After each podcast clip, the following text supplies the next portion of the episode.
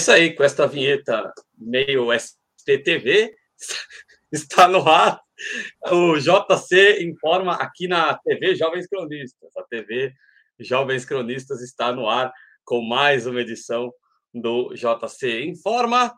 Uh, a gente está começando aí zoando, porque né, as manchetes aí são quentes, né? O pessoal está querendo privatizar aí os negócios e por aí vai, tanto em âmbito federal quanto em âmbito local.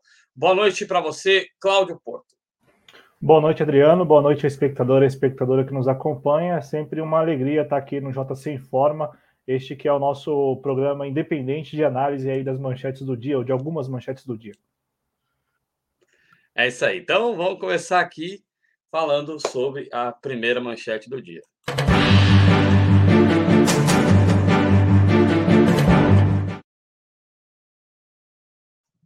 É isso aí. É a, prim... a primeira manchete do dia é Câmara aprova valor fixo para a cobrança de ICMS sobre, sobre os combustíveis. A proposta tornará o imposto invariável eh, nos casos de flutuação de preço ou mudanças de câmbio. Eh, pois é, né, é, é, o Cláudio, agora eh, o ICMS terá aí uma redução da alíquota, né? É, acho que isso é um tiro no pé, porque não é o ICMS o grande vilão do combustível. Parece que os governadores já estão meio chateados com essa história. Fala aí sobre essa manchete para a gente, Cláudio.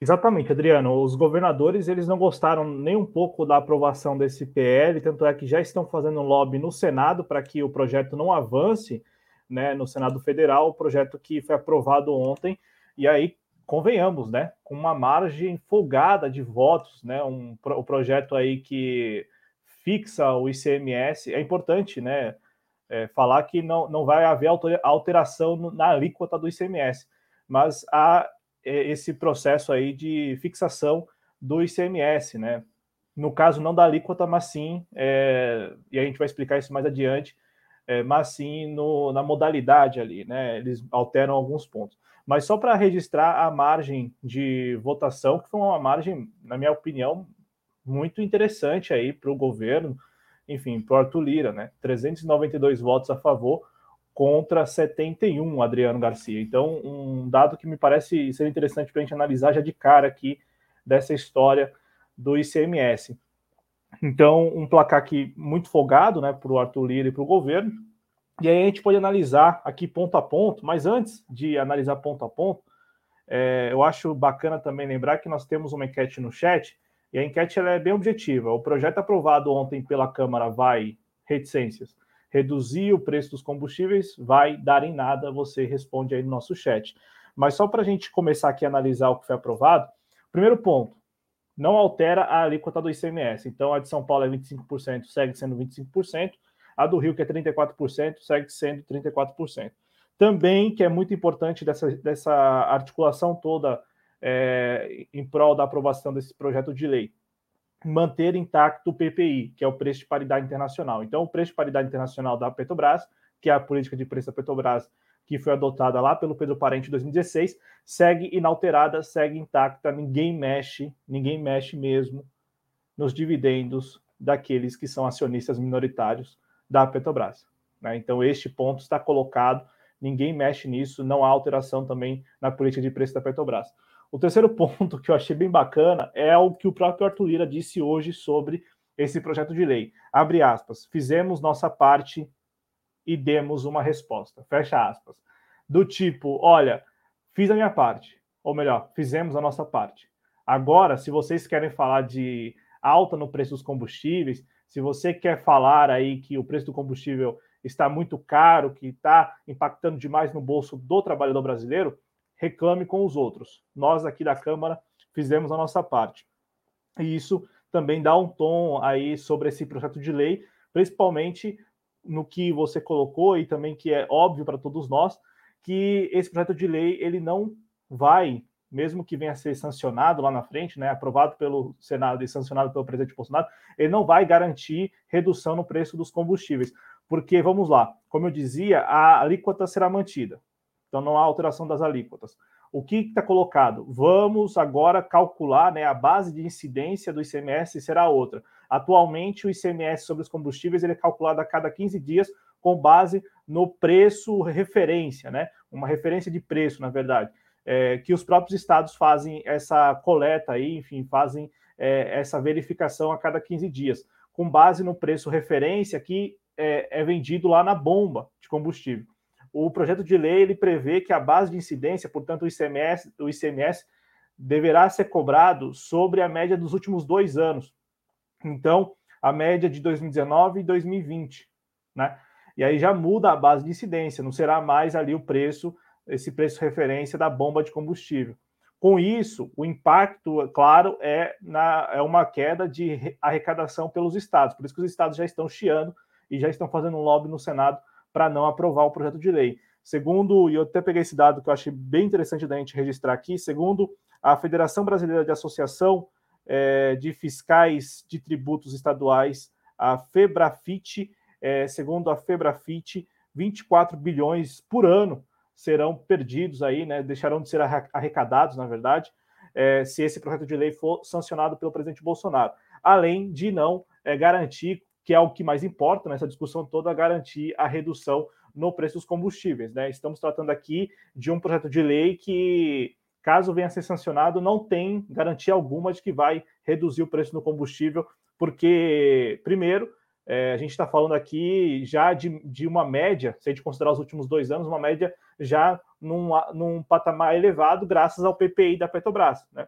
Então, a, a, média, Adriano, ela, ser, ela será calculada sobre valores já elevados para os preços dos combustíveis, porque a gente está falando aqui de 2019 e 2020, portanto, três anos depois da adoção do PPI pela Petrobras. E o segundo ponto também é que, com cálculos que não foram divulgados, né, os, os métodos dos cálculos não foram divulgados, mas a Câmara dos Deputados fala numa redução, olha só, de 8% no preço, do, no preço final em média da gasolina. A gente está falando aqui, por exemplo, de São Paulo, de 45 centavos no, de desconto. Isso com base no preço atual, né, no preço de hoje. E isso também com base, eu falo, no, com base no posto onde a gente abastece, que está 5,79 a gasolina comum. Fala também ali numa redução de menos de 4% no preço do diesel, então impacto assim insignificante, né, para não dizer ridículo. E também é, tem ali o, uma redução no etanol de 7%. Então, assim, veja só, mesmo que esse projeto de lei venha a ser sancionado pelo presidente Bolsonaro, segundo cálculos da Câmara dos Deputados, segundo cálculos aí do autor e do relator do projeto de lei na Câmara, olha, cálculos que eles não divulgaram os métodos, hein? Segundo esses cálculos, a redução será a redução de 8% na gasolina, 7% no etanol e menos de 4% no diesel. Portanto, uma redução, um impacto muito insignificante. E eu repito, para não dizer ridículo. Então, Adriano, os primeiros pontos que eu tenho a dizer sobre esse projeto de lei é que ele foi aprovado, o Arthur Lira já deu a deixa de que a parte dele ele fez, que agora cobrem os outros, é, mas o projeto de lei, ele, mesmo que venha a ser sancionado, ele terá um impacto considerável na arrecadação dos estados, isso pode ter reflexos, por exemplo, na prestação de serviços públicos, né, em políticas públicas dos estados, isso pode vir a ter alguma, algum reflexo né, nas políticas públicas por falta de arrecadação, mas naquilo que o, o, projeto de lei tem como objetivo, que é reduzir o, preço do combustível, esse projeto de lei me parece, e pela análise de todo mundo que, que eu pude ler hoje, não, não parece ser o melhor projeto de lei, porque ele basicamente não consegue dar garantias de que o preço será reduzido na bomba de combustível.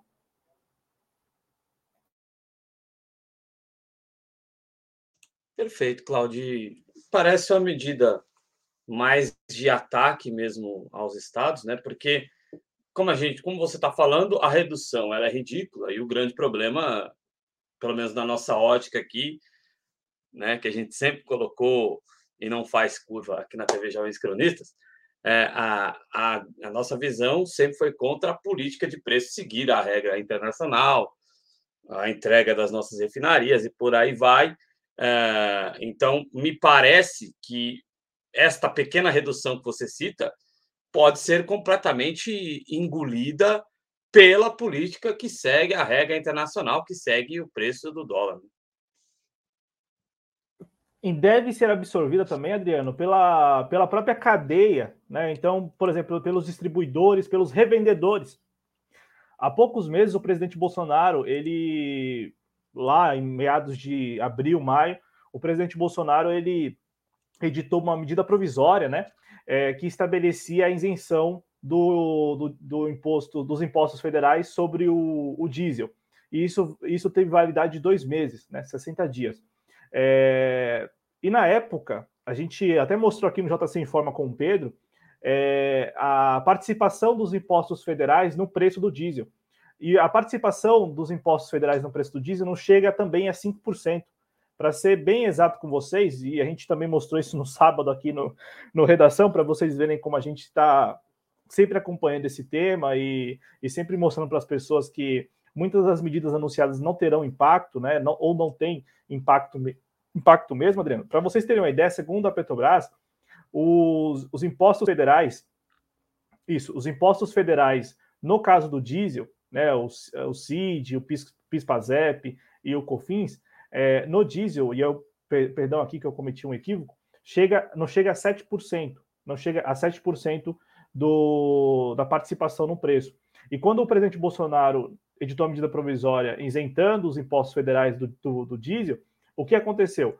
esse desconto, essa isenção não chegou na bomba porque a própria cadeia absorveu isso como margem de lucro. Então, o revendedor absorveu isso como margem de lucro, o distribuidor absorveu isso como margem de lucro. O pior mesmo é no botão de gás, né? Que o presidente Bolsonaro também fez questão de anunciar que isentou e isentou para valer, né? O, o PIS, PASEP, enfim, o, e, e o COFINS é, no botão de gás, mas aí sim, no botão de gás, a, a participação dos impostos federais era inferior a 5% era pouco mais de 3%, quase 4%. E aí você coloca isso no, no geral, né? O desconto, por exemplo, que seria, vamos imaginar, o, o botão de gás a 100 reais, o desconto seria de 4 reais. Esses 4 reais, eles são absorvidos pela, pela cadeia. Então, ele é, ele é absorvido pelo revendedor, ele é absorvido pelo distribuidor. É, também, Adriano, para passar a palavra e terminar da minha parte sobre esse projeto de lei, então deixando claro aqui também a, a opinião de que esse projeto de lei, mesmo que ele venha a ser sancionado, ele muito provavelmente não, não terá né, reflexo na bomba de combustível aqui no Brasil. Hum, é muito difícil que isso aconteça, porque a gente está falando aqui de uma redução irrisória, né, um tanto até ridícula, mas que, como o próprio Arthur Lira disse, não deixa de passar uma mensagem para a população de que a Câmara fez a sua parte que é o que importa para os deputados e deputadas pensando nas eleições do ano que vem. Né? O que importa para eles é garantir também que, neste momento, eles demonstraram que é, fizeram alguma coisa. Eles fizeram alguma coisa pelo caminho do, do presidente Bolsonaro, né? Eles fizeram alguma coisa é, mirando o ICMS. Né? O próprio Arthur Lira, ainda que tenha feito críticas nas últimas semanas à Petrobras, ele garante que é, é ele defende, na verdade, a manutenção da política de preço da Petrobras. Então ele critica a Petrobras, muitas vezes critica até o general Silvio Luna, mas é, quando chega ali para criticar a política de preço da Petrobras, ele, a, a, ele é, arrega, né? usando um termo bem popular nas redes sociais, ele arrega porque ele também sofre né, dos lobbies, né? ele também é alvo dos lobbies aí, ele também quer agradar o mercado financeiro, então para ele também não faz sentido criticar a política de preços. Não por acaso, ontem ele chegou a. O Arthur Lira chegou a cometer o disparate de falar o seguinte: que não faz sentido nenhum a Petrobras manter o monopólio em relação aos botijões de gás. Então, imaginemos o cenário em que a iniciativa privada também participa é, da, no caso do fornecimento e distribuição da distribuição já participa, mas principalmente do, do fornecimento de botijões de gás. Se hoje o botijão de gás com a Petrobras, que já é, não é tão pública assim, mas custa 110, 115, 120, 135 reais em algumas regiões, imaginem só com agentes privados querendo lucrar né, com o botijão de gás. E aí ele chegou a cometer o disparate ontem de apontar que a saída para o botijão de gás seria a abertura do mercado, a Petrobras abrindo mão também desse monopólio. Para terminar da minha parte, eu achei interessante também a, a, oposição. Tanto é que o título do vídeo é bem interessante por isso, né? Porque a oposição foi lá e votou a favor desse projeto de lei. E todo mundo da oposição é contra esse projeto de lei. Todo mundo. Todo mundo é contra, mas votou a favor. E aí, qual é o raciocínio, qual é o argumento? Pois bem, vamos lá. A justificativa da oposição. Deixar por... o, Bolsonaro se enforcar na própria corda? É, não, a, a justificativa é: vamos mostrar na prática que o problema não, são os, não é o ICMS. Vamos mostrar na prática que não é o ICMS.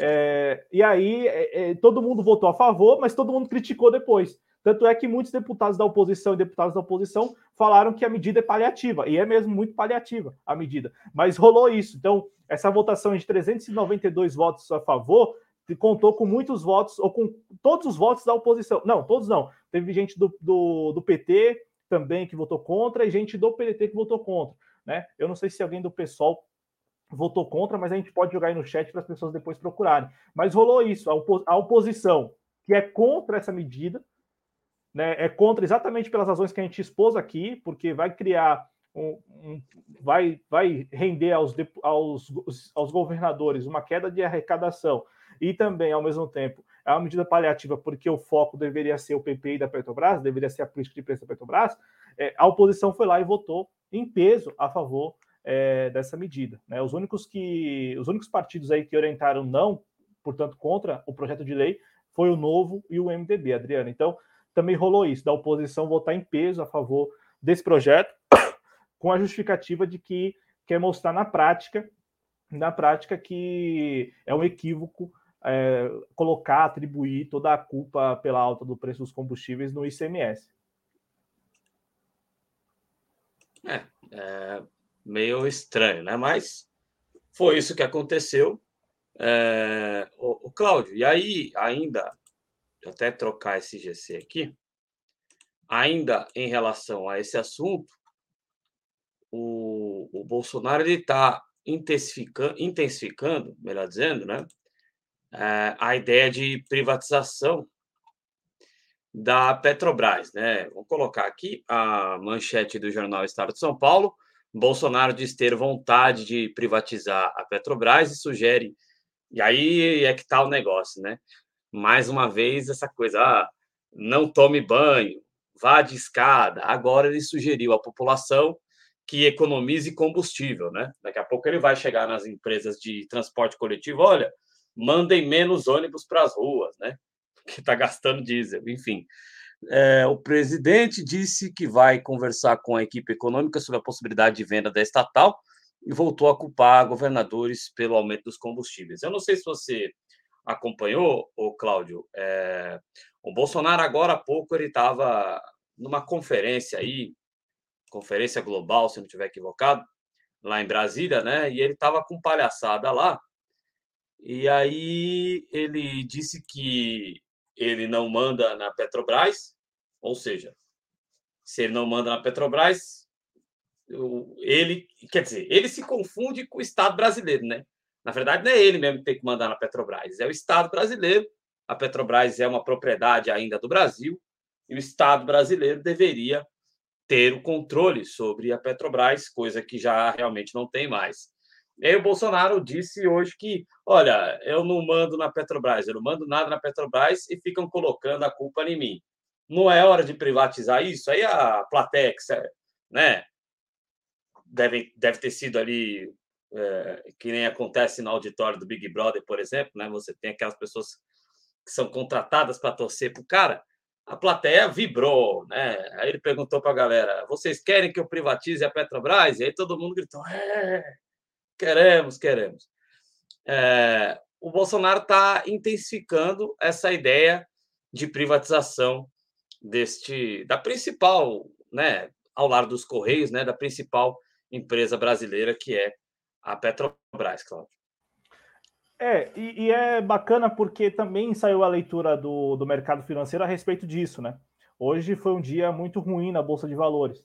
Então, até que ponto o que ele disse não, não ele não disse isso buscando aí acariciar a turma lá do, do mercado financeiro, né?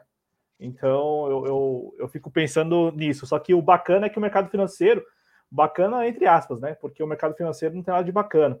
Mas o, o, o aspecto interessante dessa, dessa, dessa, dessa discussão toda é que o mercado financeiro ouviu o que ele disse, mas não levou a sério.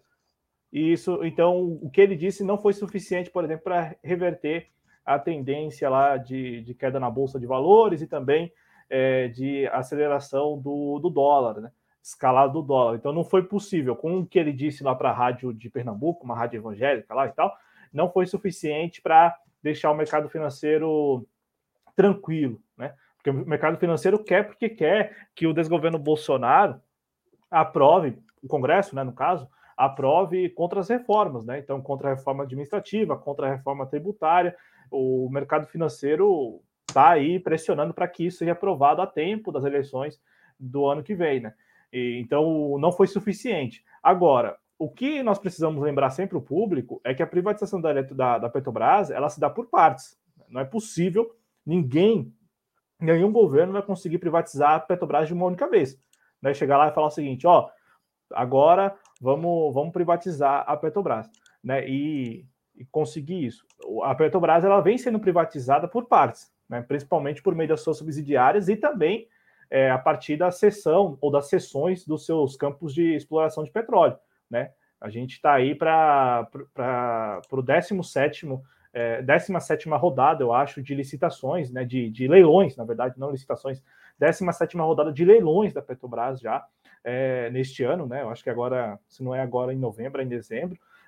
Então, assim, a Petrobras ela vem sendo privatizada por partes, né? Por meio desses leilões, por meio também da venda das suas subsidiárias, é, por meio, como a gente noticiou ontem, foi ontem que eu noticiei aqui com, no espaço trabalhista, com a venda também das suas refinarias, dos seus polos petroquímicos, né? Ah, então a Petrobras ela vem sendo privatizada por partes. O, além disso, nós temos aí também essa ameaça constante do Paulo Guedes de criação de um fundo, de um fundo com ações da Petrobras para amortecer as flutuações é, do, do, câmbio e também do barril de petróleo na política. E, e, e veja, tudo isso, todo esse malabarismo para manter a política de preço da Petrobras. Então, a Câmara vai lá e aprova um projeto de lei para manter a política de preço da Petrobras. O Paulo Guedes propõe um fundo, e olha que o Paulo Guedes, né, ele já é um velho conhecido né, de gestão de fundos, né?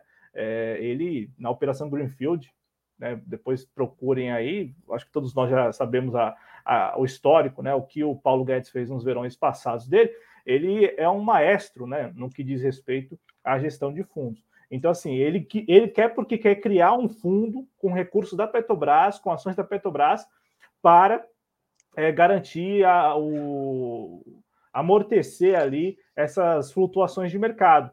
E, e, isso também faz parte desse processo de privatização da, da Petrobras, porque a gente está falando de vender ações da Petrobras, né? E aí muito se assemelha, por exemplo, nessa, nessa nessa parte muito se assemelha ao que aconteceu com a Eletrobras, né? A tal descotização, quando a Petrobras, eh, quando a Eletrobras passou a vender as, as, a União e o BNDES é, permitiram que mais ações fossem colocadas no mercado e com isso a União e o BNDES abriram mão ali da condição de acionista majoritário. Então, Adriano, veja como a privatização da Petrobras ela não virá de cima para baixo de uma única vez. Ela já vem acontecendo, ela já está em andamento, uhum. né? E, e, então, assim, talvez, talvez o Bolsonaro tenha falado o que falou hoje, exatamente pensando que teria algum impacto lá na Bolsa de Valores, mas o mercado financeiro reagiu é, desacreditando é, no que disse o presidente Bolsonaro. Pelo menos foi essa a leitura que, o, que eu li, eu, que, eu, que eu vi mais cedo, a respeito da reação no mercado financeiro dessa fala de, do Bolsonaro falando que vai privatizar a Petrobras e tal. Claro que muita gente na mídia ficou super animado, né? Porque toda vez que o Bolsonaro ele fala que, que ele, ele, ele diz apoiar alguma medida neoliberal, a mídia hegemônica aplaude, a, o considera o maior estadista da nossa história, né? Então a mídia hegemônica já vê até o antagonista já um pouco ali, é, já um pouco animado com essa situação, porque para eles é muito interessante, né? Esse discurso, pelo menos, né? Essa demonstração de apoio a uma medida que não atende, está longe de atender às reais demandas da sociedade brasileira. Né? Então, falar de privatização da Petrobras, é, como ele falou hoje, eu acho que a tentativa dele foi alcançar o mercado financeiro, não conseguiu, mas o fato é que a privatização da Petrobras, é bom deixar claro, ela já vem acontecendo há algum tempo e, está em andamento, né? E sem, a, e sem o devido acompanhamento da sociedade, né? É isso que, que mais chama atenção. Tanto é que nessa discussão do preço do combustível, ninguém, ninguém, absolutamente ninguém, isso me impressiona, né? ninguém da sociedade civil se levanta contra a política de preço da Petrobras. Todo mundo, todo mundo, neste momento, está encampando a ideia do Bolsonaro, principalmente, de que o culpado pela alta no preço dos combustíveis é o ICMS. Tanto é que a Câmara foi lá e aprovou esse projeto de lei que vai nessa mesma linha, né? Que a ideia é a gente é, fixar o, o ICMS, né? No caso, fixar ali, não está nem muito claro como que isso vai acontecer, mas fixar por unidade de medida, porque a gente não pode mexer na política de preço da Petrobras. Ela, ela deve ser intacta, deve, deve se manter intacta, inalterada, porque está chegando agora no final do ano e o início do próximo ano, momento em que se distribui os lucros e dividendos da Petrobras, né? Então tem que manter ali, tem que garantir o da turma, tem que garantir dos acionistas. Enquanto isso, o povo brasileiro vai pagando um preço alto nos combustíveis e também no botão de gás. Não tem problema. Pois é, né? Pois é. Eu tive a infelicidade de ver uma parte do discurso de hoje e parece que não é ele o presidente, né? É, muita, é muito cinismo, mas faz parte da, da questão política, né? Quem apostava, a gente sempre, né, nesse debate aí, que o Bolsonaro chegou dizendo que era um outsider, nunca foi. E quem continua com essa história é, continua porque tem é, algum, algum apreço pelo Bolsonaro e ter apreço pelo Bolsonaro é um negócio complicado, né? Ô, Cláudio, você tem alguma coisa aí a acrescentar sobre combustível e sobre, sobre Petrobras? Só o óbvio de que todos nós aqui devemos sempre que for, formos falar de combustíveis, todos nós, eu acho que todos nós mesmos, devemos nos colocar contra o PPI da Petrobras. É o, é o início, já que quer, claro. queremos baixar o preço, reduzir o preço dos combustíveis, começa pela extinção do PPI. Começa por aí.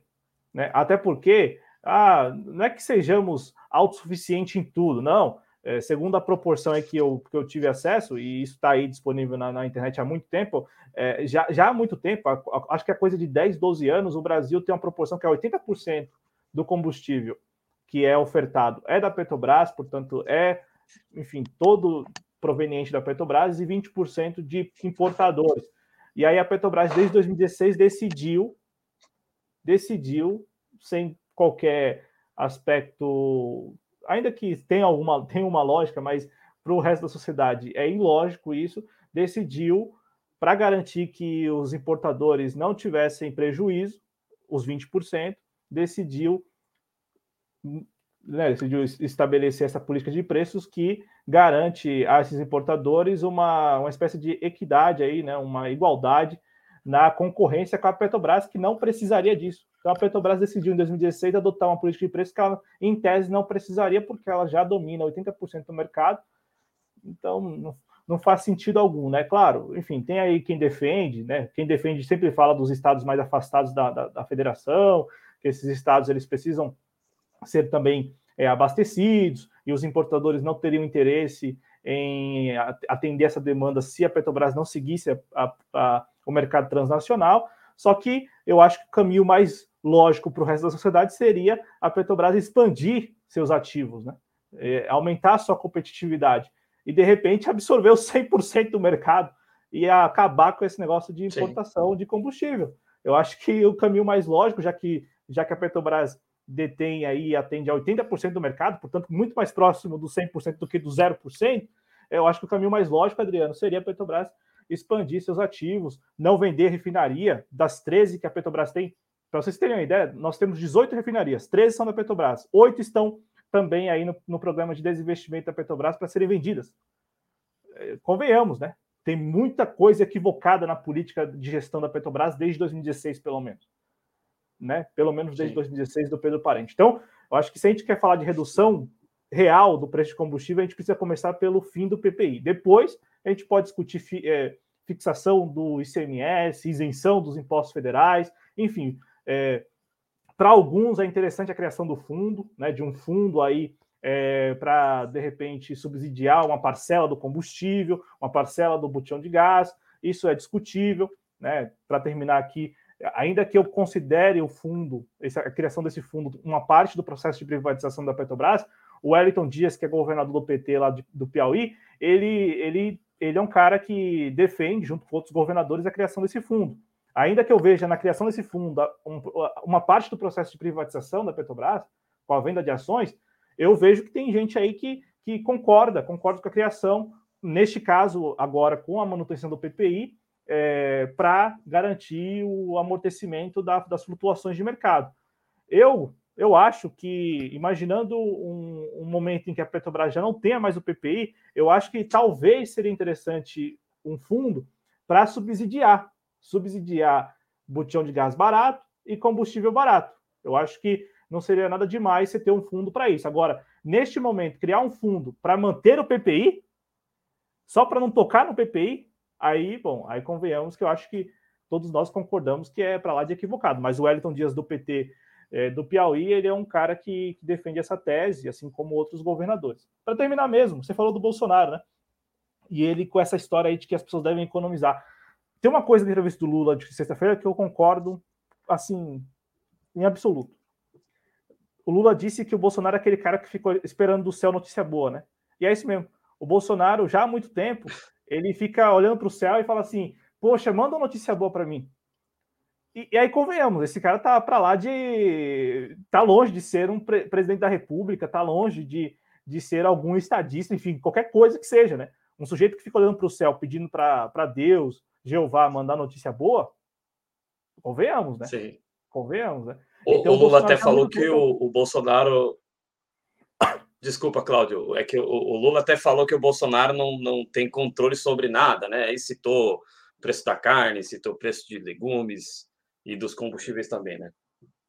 É, mas o que eu mais achei bacana, que eu concordo em absoluto, a entrevista toda é isso, quando ele, quando ele diz que o Bolsonaro é um cara que olha para o céu e fica esperando notícia boa.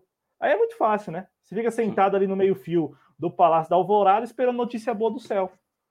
E enquanto a notícia boa do céu não desce, aí você pede para as pessoas economizarem energia, economizarem combustível, como você falou, sobe de escada, não vai de elevador. Subir de escada. É, entendeu? É esse o nível.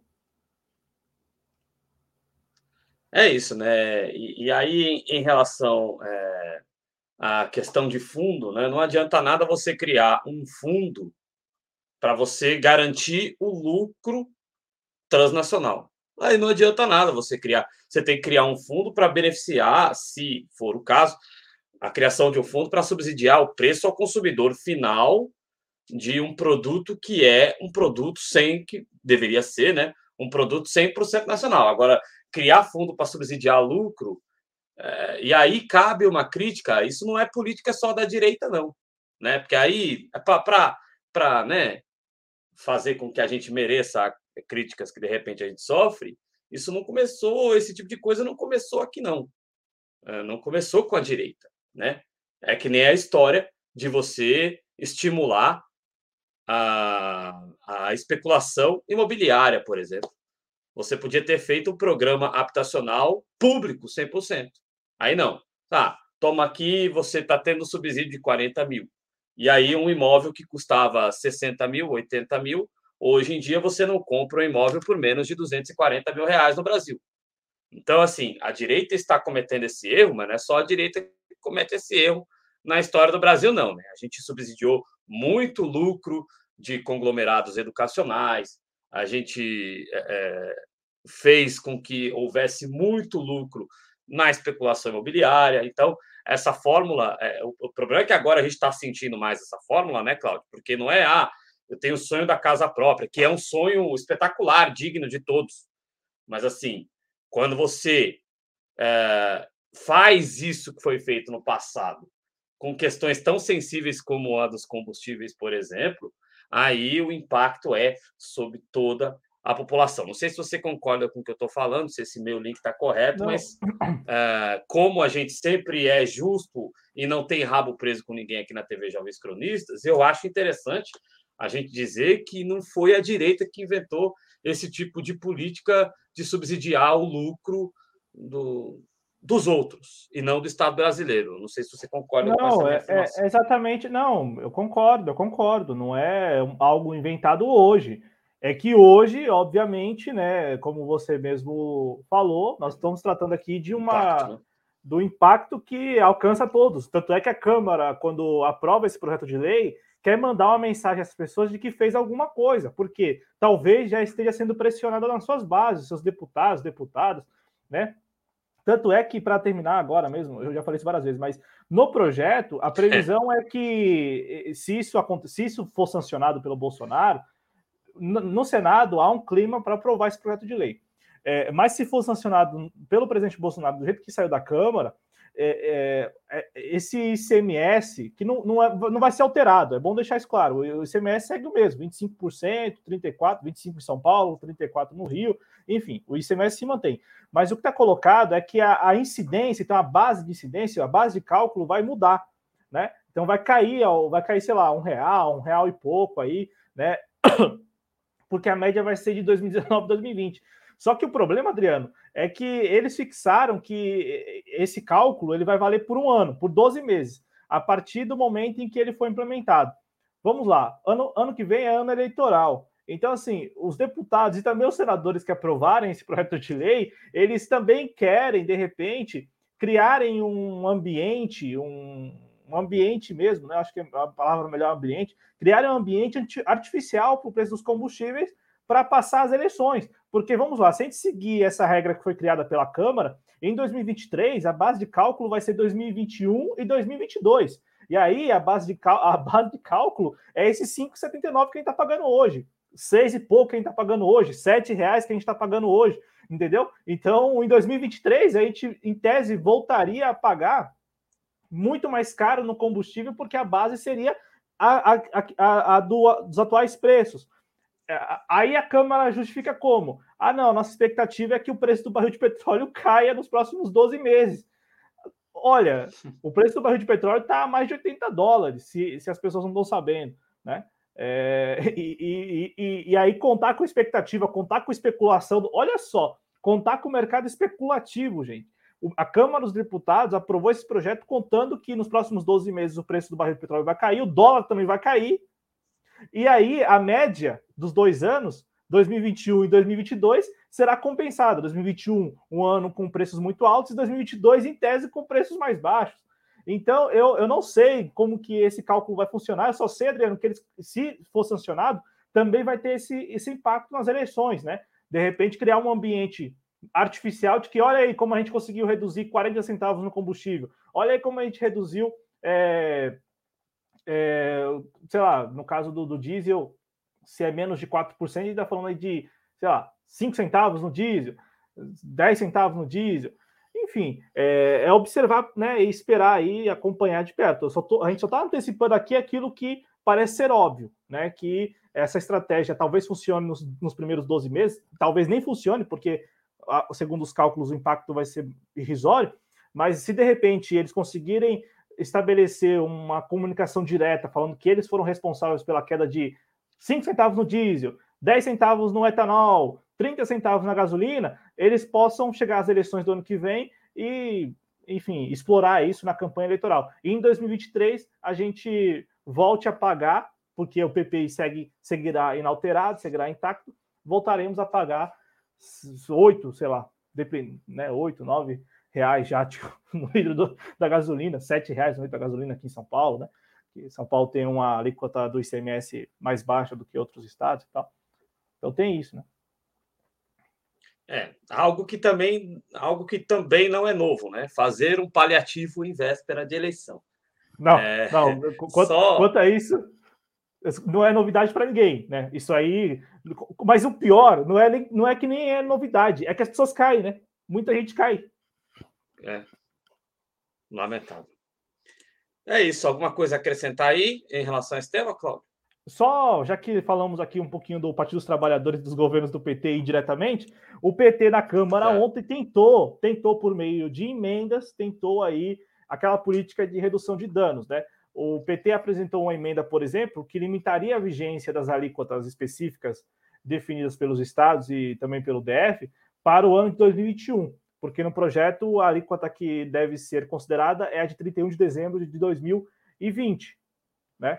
E aí o pessoal do PT achou interessante que pelo menos considerasse a alíquota até o final deste ano, né? Considerando que de repente alguns estados pudessem alterar né, nessa janela de votação, os estados vão lá e alteram para cima o ICMS para não perder tanto na arrecadação. Ah, o PT também apresentou uma outra, é, uma outra emenda que obrigaria a Petrobras a calcular os preços de derivados do petróleo de acordo com os custos de produção apurados em moeda nacional, limitando a aplicação da variação cambial do preço internacional do barril de petróleo à parcela dos derivados importados, aqueles 20% que a gente é, falou. E também essa emenda do PT, ela obrigaria a Petrobras a reajustar isso semestralmente. Então, não fazer reajustes ah, uma semana, aí na outra semana, aí fica um mês sem, sem reajustar, aí volta reajustando quase todos os dias. Então, estabeleceria aí é, esse reajuste a cada seis meses. Essa emenda do PT é boa, por quê? Porque acabaria com a política de preço da Petrobras, né? É basicamente isso, ó. Você quer, quer indexar o preço do combustível, dos derivados a, ao capital transnacional, você indexa isso naquilo que é importado, naquilo que vem de fora mesmo. Naquilo que é refinado aqui, naquilo que é produzido aqui, segue a nossa, a nossa moeda, segue aí o custo da produção, a sua margem de lucro e ponto Seria o justo, né? É, o, o, Só que o, o problema é que se, essa, se, se isso passasse, eles iam dar um jeito de entregar tudo para o capital internacional. Não, não. Mas então, a, a mas, ideia é boa. Não, a ideia é ótima. É, seria acabar de vez com a política de preço da Petrobras. Só que o problema é que a Petrobras decidiu ajudar os importadores lá em 2016, quando decidiu é, é, é pela política de equidade. Eu acho que é esse o melhor termo aí para com os importadores. Né? Então, Sim. porque o que aconteceria, Adriano? Basicamente, os, quem importa hoje talvez perderia o interesse de importar. E aí, estados que não têm, é, por exemplo, é, cadeias de distribuição vinculadas à Petrobras ficariam desassistidos, desabastecidos. Então, criaria um, um problema político. O Maranhão é um exemplo. O Maranhão ficaria, de repente, desabastecido, né? Se não, não, não houver os, se, não, se não houvesse os importadores. Mas isso é possível, é passível de, de consertar desde que a Petrobras entenda o seu papel importante e, e invista mais nos seus ativos. É, desde que a Petrobras seja salva né, dessa, dessa destruição. Vamos ver o que a galera está falando aí no chat. Dá boa noite aqui para o pessoal. Cristiano Araújo, que é do canal Em Nome da Rosa, que participa todas as terças-feiras aqui. É, é terças-feiras, né? Quarta. É quarta. Quartas. Obrigado, Claudio, pela correção. Terça, se eu não me engano, é quinzenal ou eu estou errado? Ou é quinta? Quinzenal, Danilo é Leite. É terça, né? Terça. Danilo Leite do. Vejam bem, hein? Danilo Leite do Conexão Petista, que tem o programa dos Trabalhadores.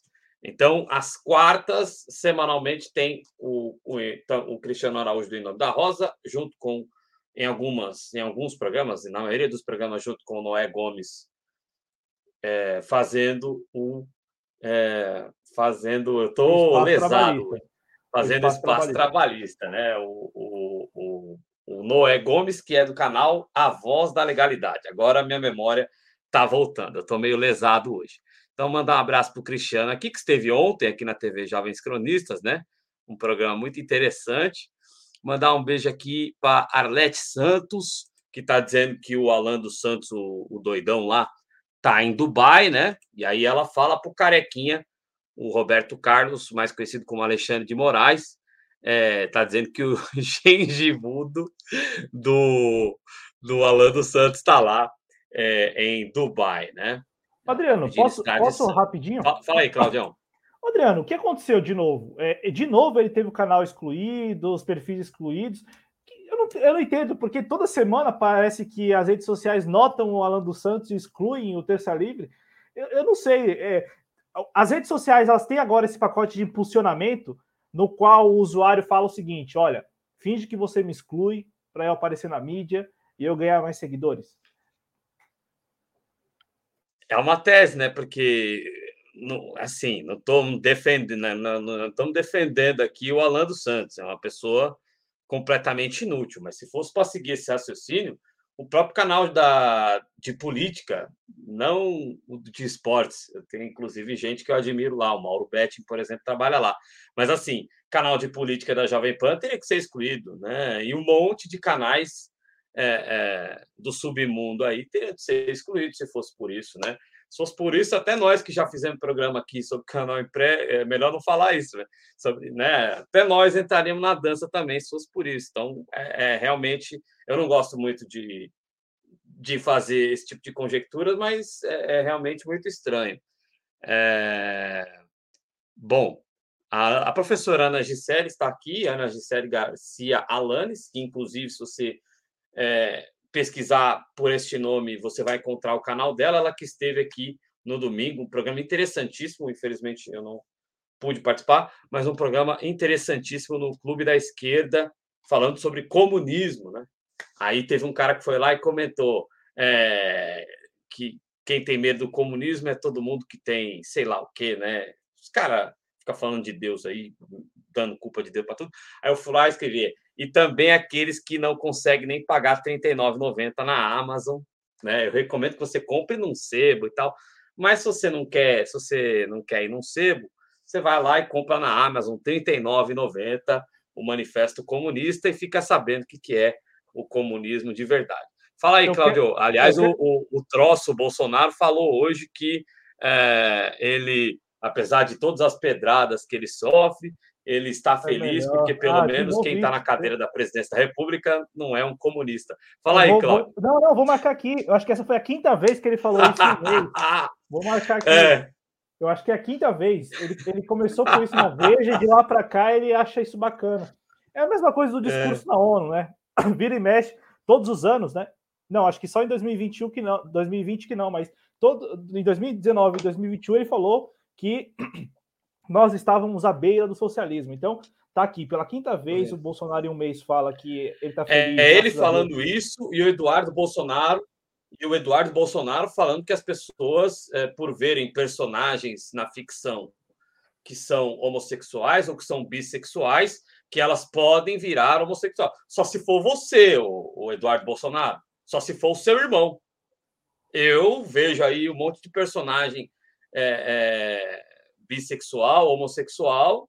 Não tenho nada contra, mas nunca me senti, apesar que eu tenho o Cláudio Porto ele me instiga. Mas tirando isso, eu nunca senti vontade de. Não, entendeu? Só se for você e seu irmão. Porque, né? Mas fala aí, Cláudio. Não, eu só ia então dizer que esse comentário que está lá no vídeo da, do, do Clube da Esquerda de, do, de domingo, reparem na é. foto do, do sujeito, do usuário. Eu achei muito bacana a foto dele. Só isso. Eu não reparei, não. Reparem, vou, vou dar uma olhada depois. Reparem. É um garanhão. O cara é um garanhão. Repare bem. Foto. Repare bem lá na foto ah, do, é? do rapaz. É. Ele, ele tá numa foto com duas, é. duas jovens beijando, um, cada um ao lado da bochecha dele. Se é ele, né? Se é que é ele. Se não é uma foto que, de algum artista que eu desconheço. Mas tá. Depois dê uma olhada lá no Clube da Esquerda, na seção comentários lá. Enfim, é só para distração mesmo. É, a família brasileira, né? Na família brasileira tem quem mata a mulher, tem quem mata os pais e tem quem paga por serviços que, que deveria fazer em casa, né? Essa é a família tradicional brasileira, tem todas essas vertentes, a família tradicional brasileira, né? Mandar um abraço aqui para Ronaldo Brito, que é o garoto de Berlim, direto da Alemanha lá com a gente, né? É, então, o Marcos Boaventura, eu, eu, não vou nem ler, ou, ou, você quer que eu leia, Claudio? Eu não vou nem ler, porque essa é a minha opinião. Aí vão, vão dizer que nós viramos de direita. Mas, ó. Não, eu, é eu isso. Quero, eu quero, eu quero compartilhar. Você é contra e vota a favor. Fala aí. Não, eu quero compartilhar com vocês, porque eu fui produzir o programa, e aí eu tinha lido que a oposição votou a favor. Aí eu coloquei logo, né, no título, com, com, a, com apoio da oposição, Câmara é. aprova novo ICMS dos combustíveis, né? Na verdade, essa mudança e tal, que não coube no título. Aí quando eu li. É um loop meio louco, é um plot twist meio louco. Né? Eu vou fazer é... o que ele quer, porque ele vai se ferrar, mas eu estou fazendo o que ele quer. Aí eu fui ler. É aí um negócio meio infantil. Aí eu fui ler outras matérias para entender também como que vai funcionar esse cálculo e tal. Aí, em outras matérias, é, eu li agora, por exemplo, agora há pouco, uma matéria que trazia algumas aspas de deputados do PT. Pronto, agora começa a implicância. É, eu, eu, eu, li que tinha é, algumas, algumas pessoas do PT, alguns deputados do PT, que falavam assim: isso é paliativo, isso não vai resolver o problema, isso é insuficiente. Só que aí, lá no site da Câmara, que a gente compartilhou com vocês no chat, o, Tem PT, esse detalhe exemplo, aqui que a gente já meio que falou também, né, Cláudio? Isso, isso. E o, o, o PT. Quando vier os reajustes vão vir a porrada. Isso, e vai vir quando? Depois das eleições. Perdão. Se isso for sancionado. Vai vir depois das eleições, né? Mas, ó, tem aqui, ó, acho que foi na, na Folha de São Paulo, é que eu esqueci de separar para mostrar para vocês, mas tem deputados do PT, principalmente do PT, que deram entrevista, falando que são contra, né, que são contra essa, é, esse projeto de lei. Só que o PT foi lá e orientou pelo sim, né? É, e o, o, mais engraçado é que quem, quem falou que é contra na Folha, não sei se foi na Folha, onde eu li, é, vou, vou, eu quero muito pegar aqui, ó. ó vamos lá. O Bom, Gás, né? Que é o do, do PT do Rio Grande do Sul. Se houve aumento, não foi por causa do aumento de, de alíquota do ICMS. Rio do Sul. Adoro o nome dele, inclusive.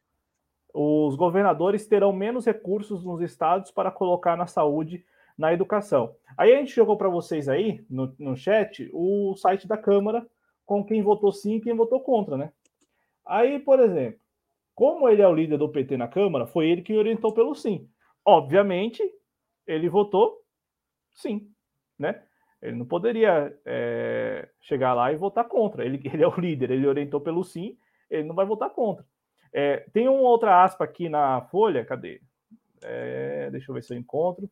Que eu tinha lido também outros, outros deputados. E, e o, o pior, ou melhor, não sei, é que só entrevistam deputados do PT, né? Porque o PDT também orientou sim, né? O, P, o PDT também sim. orientou sim. Cadê?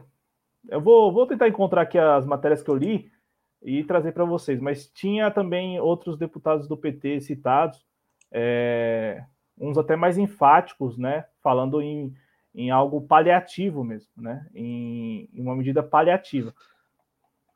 Mas eu vou procurar e eu encontrando, eu compartilho com vocês no chat, ou a gente até lê aqui a matéria. Perfeito. É, perfeito. Siga então em frente, né, Cláudio? Isso, podemos, podemos é... seguir em frente. Vamos aqui. É isso aí. Quero também mandar um abraço aqui, um beijo aqui para a Marina, e para Adriana Arcanjo, sempre elas estão acompanhando aqui o nosso trabalho. A Mariana diz aqui que o troço está feliz, que o Guedes está feliz, que a estrutura do capital financeiro está feliz e o povo passando fome comendo osso. É a síntese do meu pensamento, lamentavelmente, né? É, é muito duro ver o que está acontecendo no Brasil e é, os itens, como eu disse, né? Não é a primeira vez que esse tipo de política é aplicada, mas agora itens básicos estão servindo ao lucro e desservindo a população, porque a população está perdendo acesso a isso.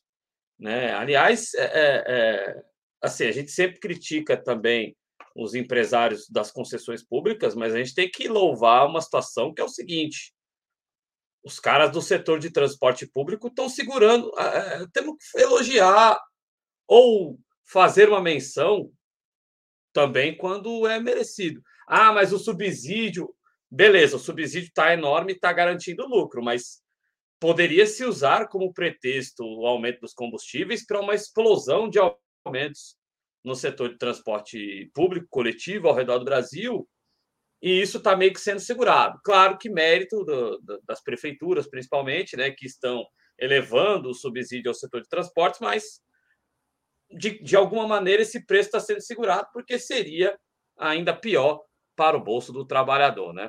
Ô, Adriano, Cláudio, você quer seguir em frente acrescentar, aí?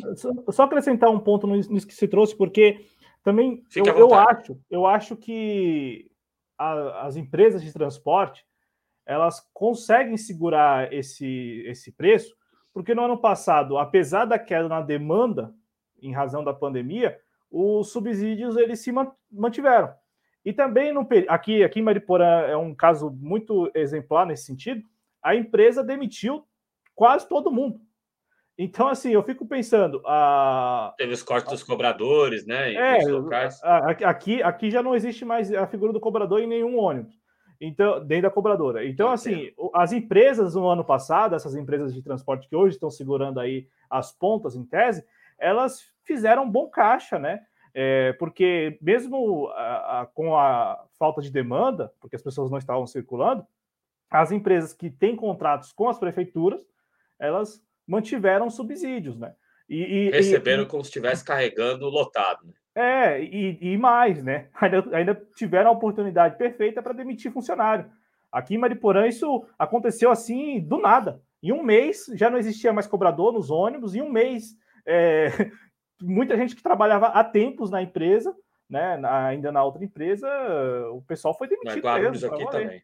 Então, então eu, eu vejo que elas, elas talvez estejam segurando as pontas porque conseguiram fazer um caixa no ano passado as que têm contrato, obviamente as que têm contrato, porque, por exemplo, os trabalhadores que estão, que, transportam alunos da rede municipal, esse pessoal do, do transporte escolar gratuito, esse pessoal está muito revoltado com a prefeitura, porque eles ficaram é, jogados às traças no ano passado, e as, a, a, ainda que as escolas estejam retornando às aulas agora, retomando as aulas agora, eles ainda estão é, sem sem ver a cor da grana, né? Enfim, o prejuízo de um ano, muitos compraram, financiaram as suas vans.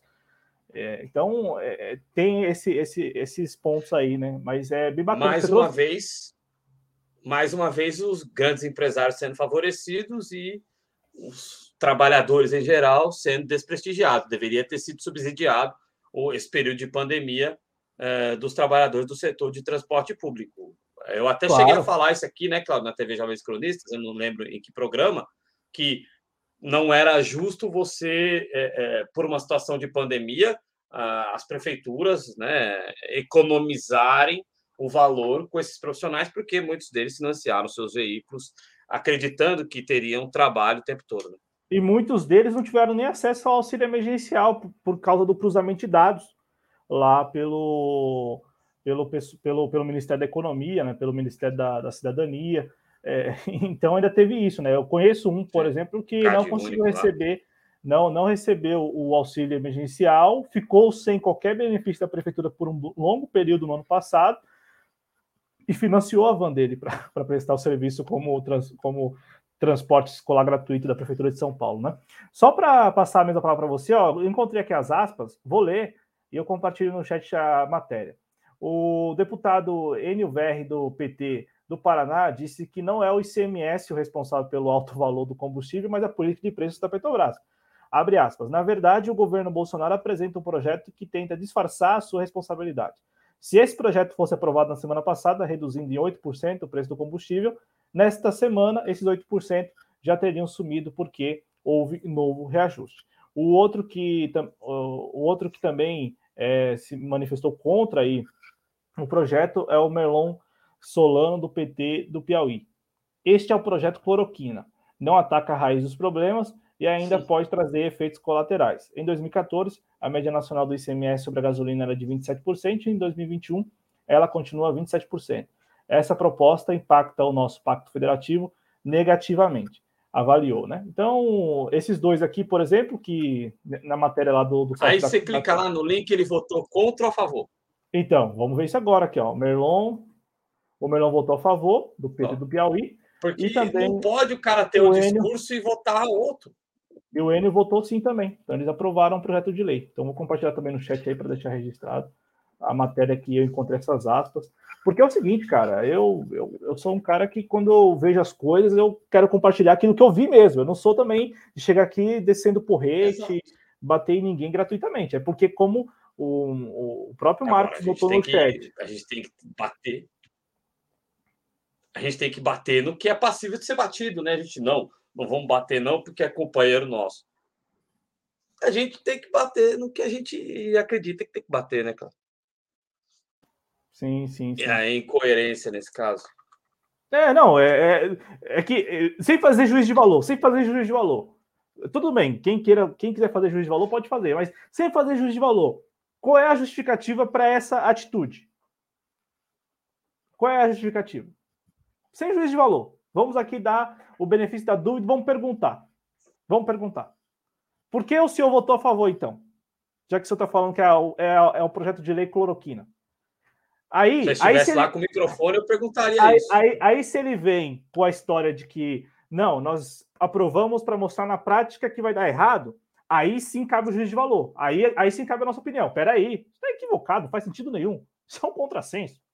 Né? Então, é, veja como é por fase. É que as pessoas têm dificuldade mesmo de entender que é por fase. Não é chegar aqui e, como o pessoal fala, colocar na mesa, né? Dar porrete, dar uma de ratinho. Não, é, ninguém vai arremessar computador no xaropinho, ninguém vai fazer isso. A gente vai com calma. é, é por fases, Adriano, é por fases. Então começa primeiro, beleza, cara, tudo, bem. Então por que você votou a favor? Aí vamos escutar. Se ele falar que votou a favor porque quer mostrar na prática que não dá certo, aí, aí, aí vale arremessar o computador no xaropinho. É, aí, aí nós vamos ter que dar razão, se for isso, aqueles que dizem que tem gente que parte do pressuposto da política de quanto pior, melhor. Que é uma frase, inclusive, usada muito pelo troço, né? É, eu achei, eu tô achando essa, essa não tá, é, vou usar uma palavra que foi usada ontem, não bate, para não usar a palavra, né? Eu vou relembrar da entrevista, a última entrevista que o Flávio Migliaccio deu, companheiro, ator, né, que acabou se suicidando, infelizmente. Ele deu a última entrevista dele para o Celton Mello no programa Tarja Preta. E, é, e tem um personagem do Flávio Migliatti que dizia: não dá pé. Isso aí não dá pé. Você, você dizer que é contra o projeto, que o projeto é a cloroquina. Ah, mas eu vou votar a favor para mostrar que o Bolsonaro vai se ferrar. Se o Bolsonaro se ferrar, a gente se ferra junto. Pelo menos faça a sua parte votando contra, né? vote contra. Já não basta uh, o, o, PSDB ser oposição ao Bolsonaro, por exemplo, e sempre votar contra o, sempre votar junto com o Bolsonaro, né?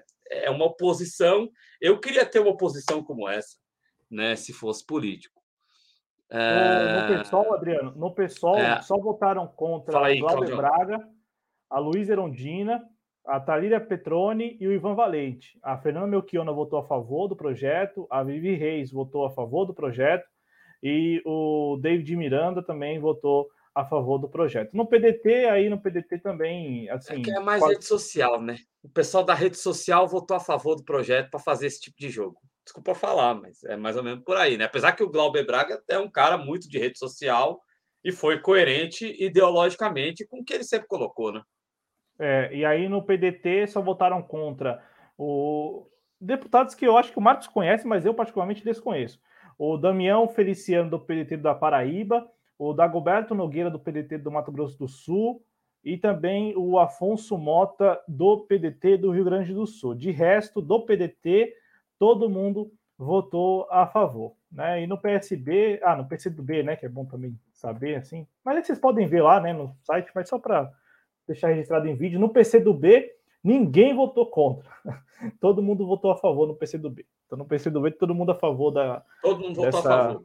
É, do, do valor fixo aí do ICMS e tal. É, o, o único lado bom disso é que todo mundo está entrando no mesmo pacote da crítica, né? Exceção feita aos que seguiram.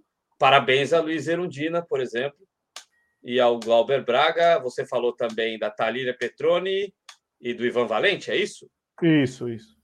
É, parabéns a esses quatro deputados do PSOL. Tem, se não me engano, mais três do PDT, que eu não estou ligando o nome às pessoas, mas parabéns a esses que votaram contra.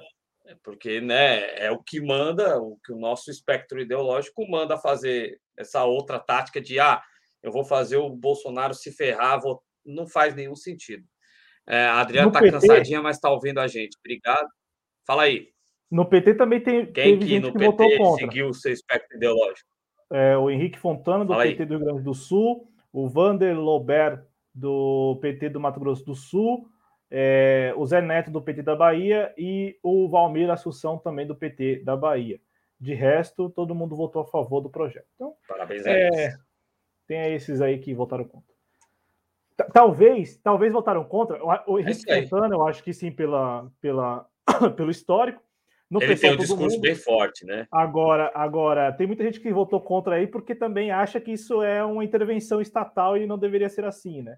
É, não, tem gente que é contra essa ideia também de redução. O pessoal do novo lá, né? Não, teve o novo, mas eu tô falando, por exemplo, eu não sei, é, a, a, não sei quem são esses do PDT, também não sei quem são esses do PT que não que não o Henrique Fontana, desconheço, né?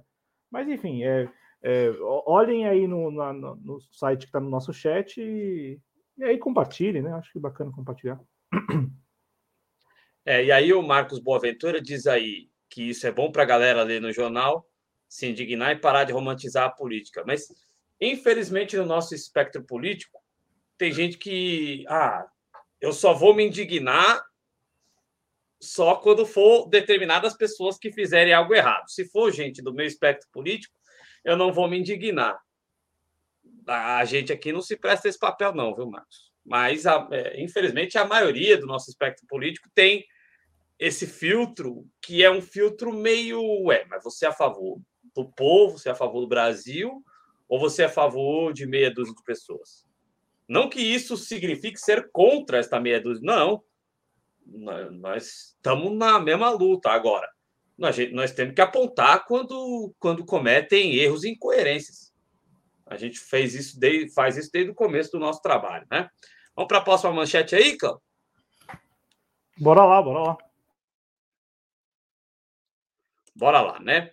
É, é, vamos lá, é manchete do UOL. Tá travando tudo aqui. É manchete do UOL. Agora sim, Bolsonaro autoriza entrada de forças dos Estados Unidos no país para fazer exercício militar. E aí, Cláudio? É, vamos, vamos, chamar o Paulo Cintura, né? Não, agora sem brincadeira. É, o pessoal tá chegando aí para fazer esse exercício militar no final de ano aqui no Brasil. E aí, o que, que a gente descobre, Adriano? o que, que a gente descobre? Que isso não é novidade também, cara. Aí o pessoal vai achar que é implicância dos jovens cronistas, entendeu?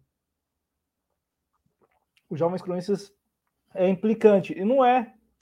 Qual é a notícia? A notícia é que desde 2010, graças. 2010, hein?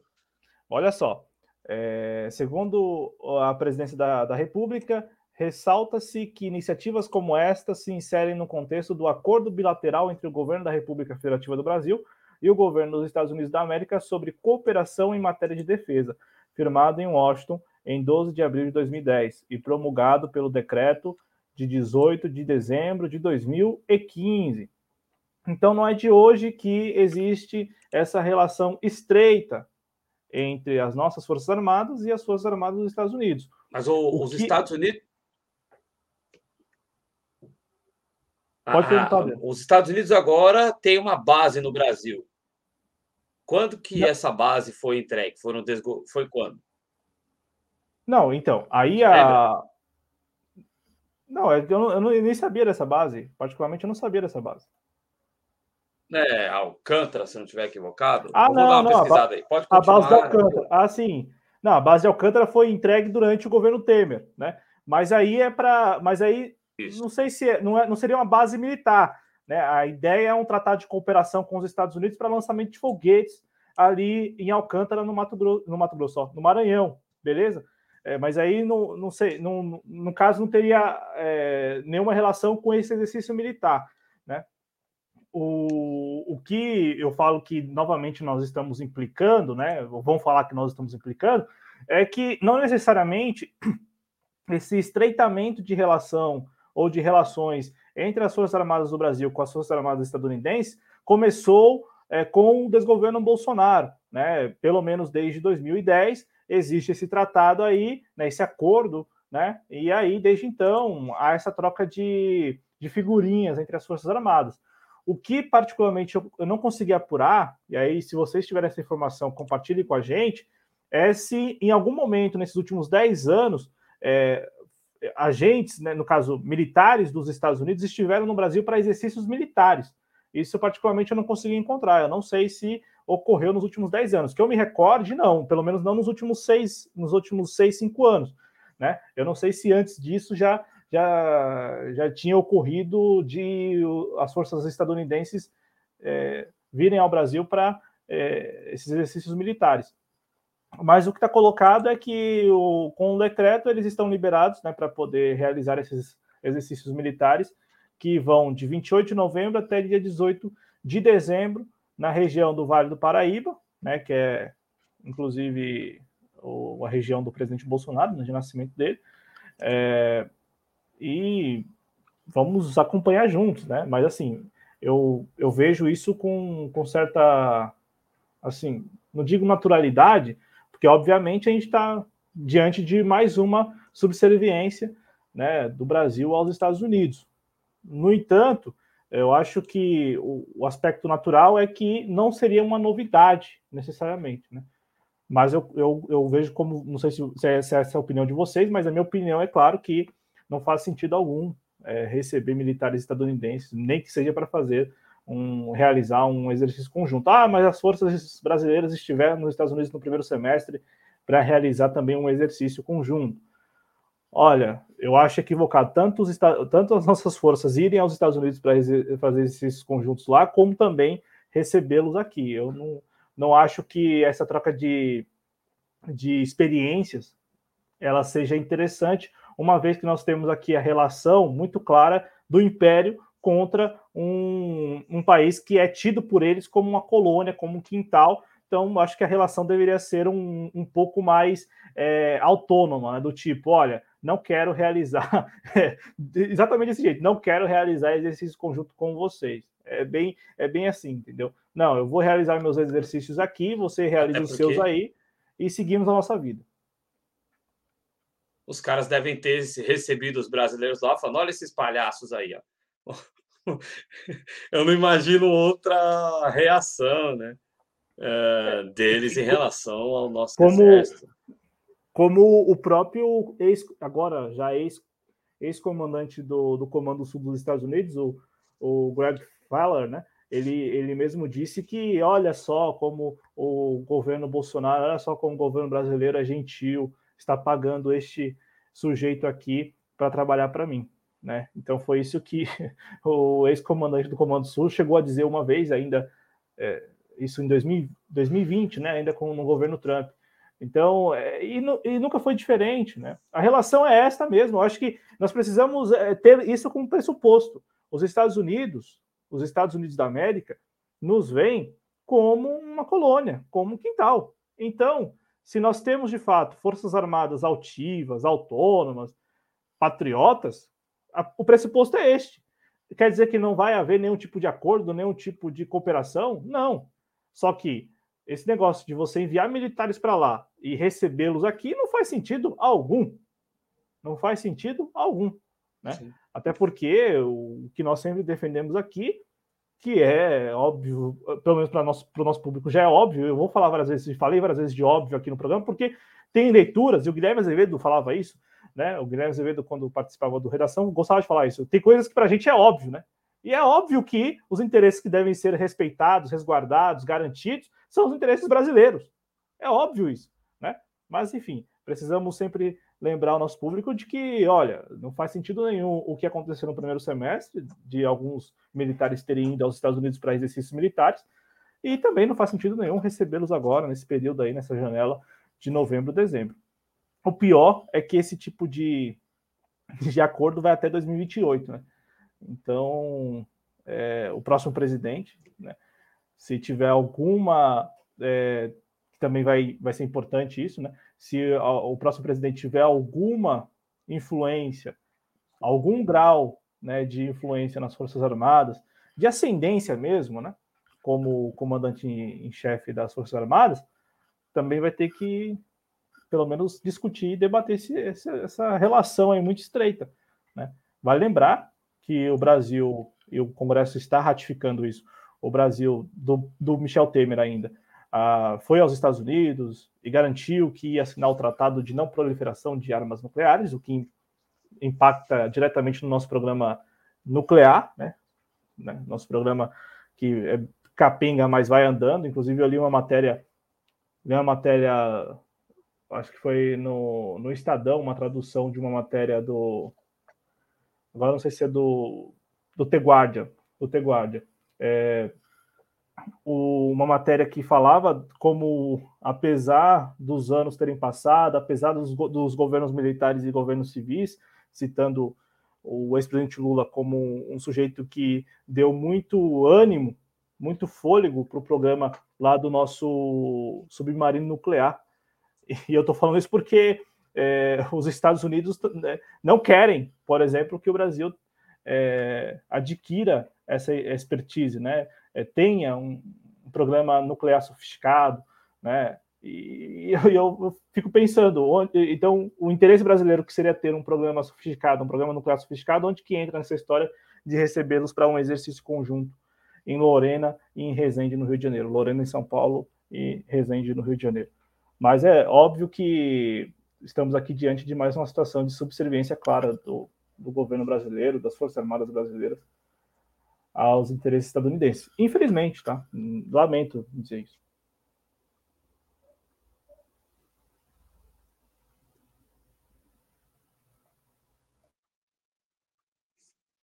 É verdade, é verdade, né? E aí é isso, né? É, é a questão que o Claudio falou, colônia, e aí o Marcos completando, dizendo que aqui é o quintal de Washington. Infelizmente, o Claudio falou aí sobre o próximo presidente. É, é, eu lembro de um discurso do Lula, onde ele chegou a dizer o Lula é o favorito. Eu estou falando do Lula aqui, que daqui a pouco vem os eleitores do João Amoedo aqui, é, ou até de gente do nosso campo político, é, vem dizer de novidade. Primeiro que. Vamos, vamos falar sério aqui. É, a gente tem liberdade para criticar tudo. Ciro Gomes é candidato à presidência da República pela quarta vez. Né? Então não dá para dizer que ele é novo na política também. Tá? Mas assim, aí vem o. o só para fazer esse parêntese rápido, porque. Mas não é. O cara que falou isso aí outro dia ele provavelmente é eleitor do João Amoedo, entre aspas, né? Mas a questão é o seguinte: é, é, você diz que você vai colocar as Forças Armadas no lugar dela, esperamos que o faça realmente.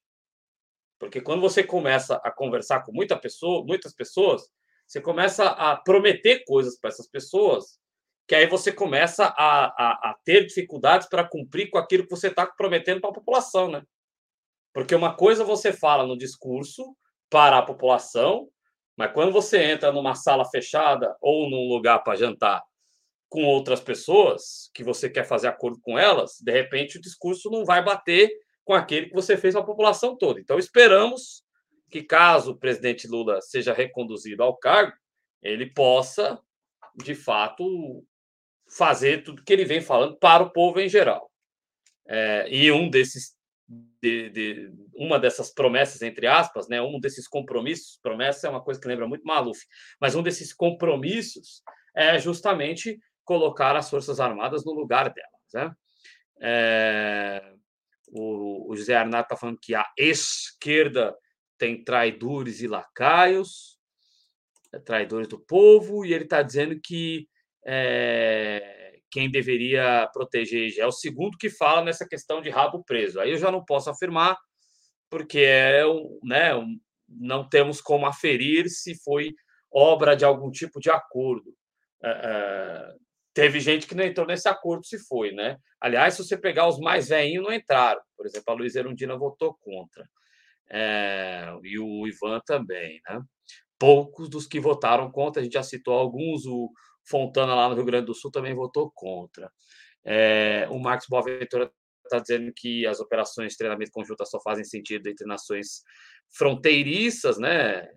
É, não dá para dizer que os Estados Unidos é amigo do Brasil, né? Os Estados Unidos têm uma relação de, a não ser que seja friends with benefits, né? É aquele amigo que você você tá lá com a pessoa que é amiga, mas você tá carcando nela. A amizade é, do Brasil em relação aos Estados Unidos é nesse nível, né? Uma amizade, amigos com benefícios passiva, está sempre levando passivamente atrás, né? E o Zé Arnaldo falando que é um acordo que é, isso aí é um umbrella deal, tá certo.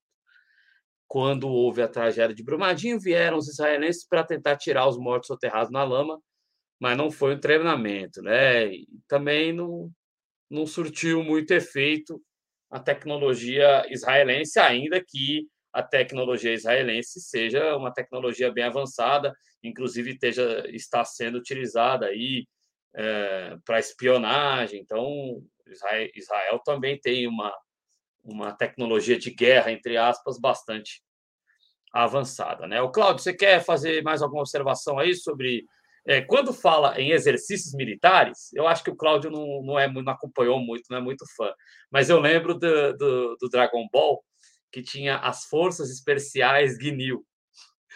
Quando fala em exercícios militares, eu só consigo pensar nisso. Mas você quer acrescentar alguma coisa a mais aí, Cláudio?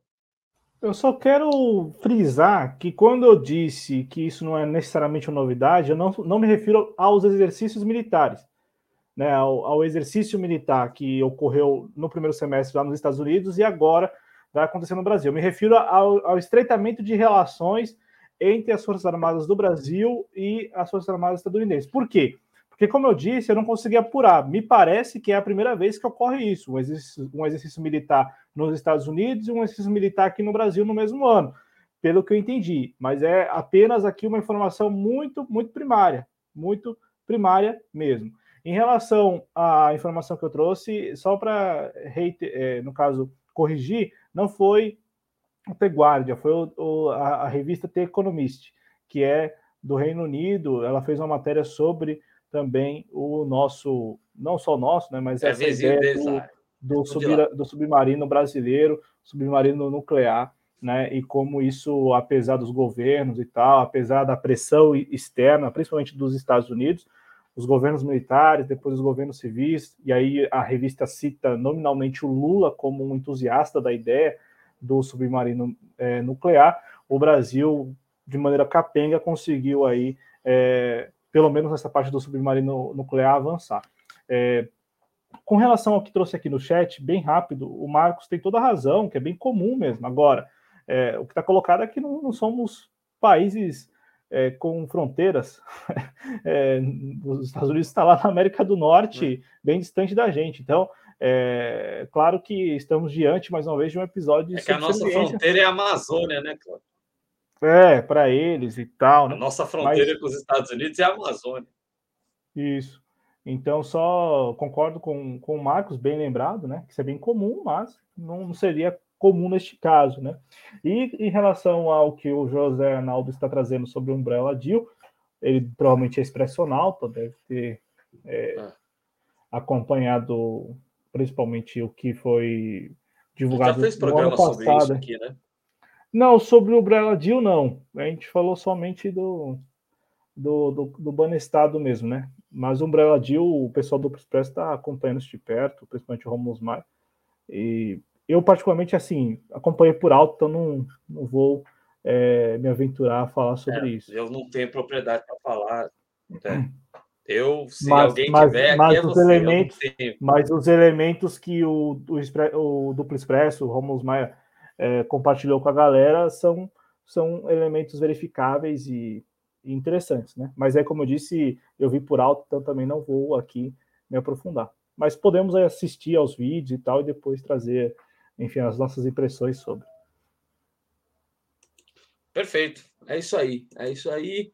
E tá aí os exercícios das forças especiais GNIL estadunidenses aí no Brasil. Bom, vamos seguir em frente aqui e aí trazer uma notícia um tanto, deixa eu mudar aqui, é, trazer uma notícia mais local, a manchete é lá do G1, né? Os vereadores em São Paulo aprovaram em primeiro turno o projeto do Ricardo Nunes, Ricardo Nunes, que assumiu a Prefeitura de São Paulo após o falecimento do Bruno Covas, né? É, eles, aprovavam, eles aprovaram é, em primeiro turno o projeto para a reforma a contra-reforma da Previdência no funcionalismo, o chamado Sampa-Prev. O Ricardo Nunes propõe cobrar contribuição previdenciária de cerca de 63 mil servidores aposentados que recebem acima de um salário mínimo. O texto precisa passar ainda por segunda votação antes de entrar em vigor, mas infelizmente deve vencer também na segunda votação.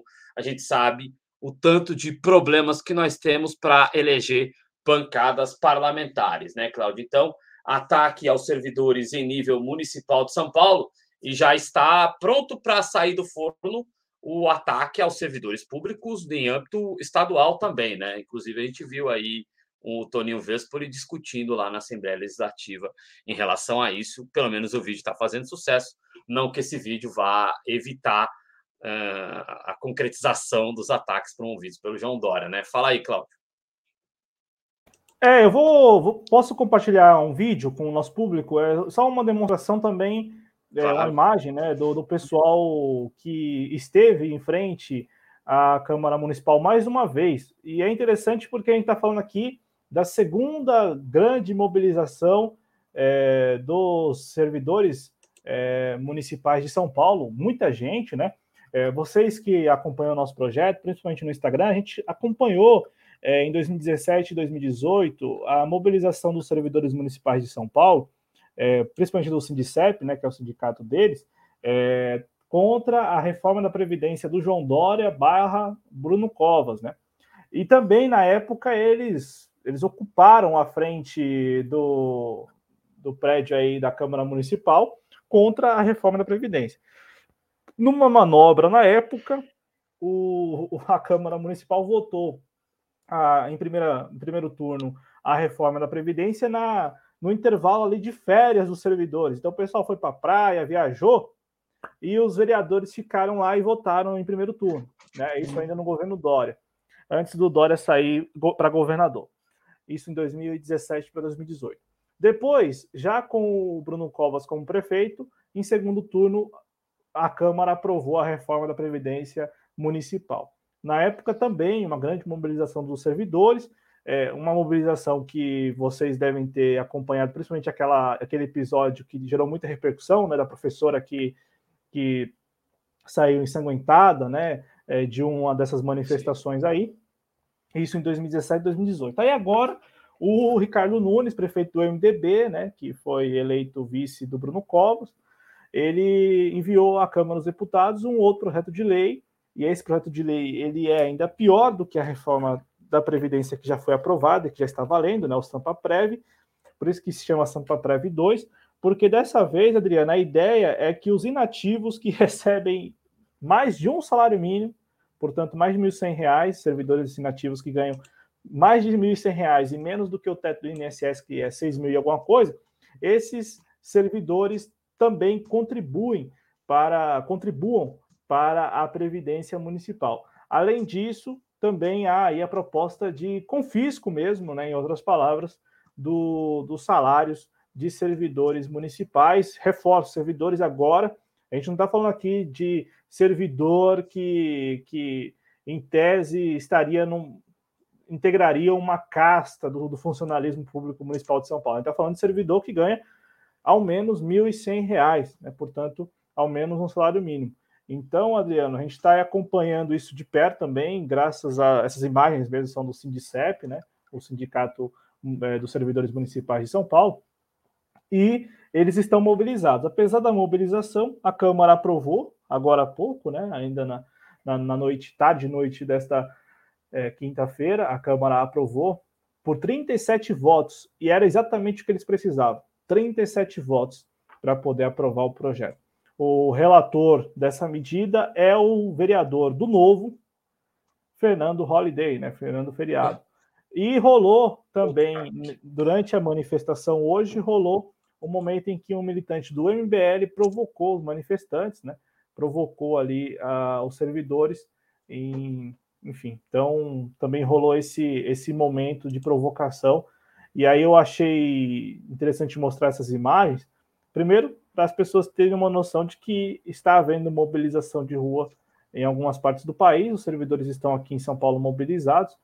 É, contra essa segunda contra essa segunda fase da contra-reforma da Previdência. E também a gente tem um vídeo, se quiser mostrar, o vídeo em que, do momento em que o militante do MBL vai lá para cima dos servidores e tal, é, enfim, provocá-los, né? E eu acho também que é nestes momentos que a gente mostra e delimita de, de que lado cada um está, né? Porque, vamos lá, recentemente o Fernando Holliday, o Fernando Feriado, esteve num, num episódio do podcast do Mano Brown, né? É, e, e muita gente é, na, na, nas redes sociais comentou né, por que o Manuel escutou o Fernando Holliday. O próprio Fernando Feriado ele disse que foi uma conversa, que a esquerda radical está tá falando aí que não deveria convidá-lo, que não, não deve escutá-lo, não sei o quê. Só que está aí o Fernando Feriado trabalhando, né, para, por exemplo, confiscar é, salário de R$ 1.100 de servidor municipal de São Paulo.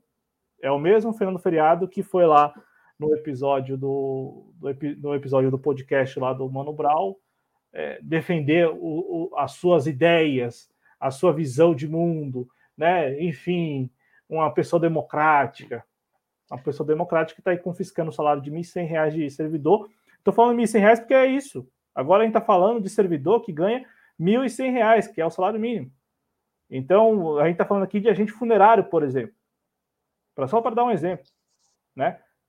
para que, que a gente geralmente até esquece, né? Que existem esses funcionários que são servidores, que são concursados, que, que fazem parte ali é, da máquina pública, né?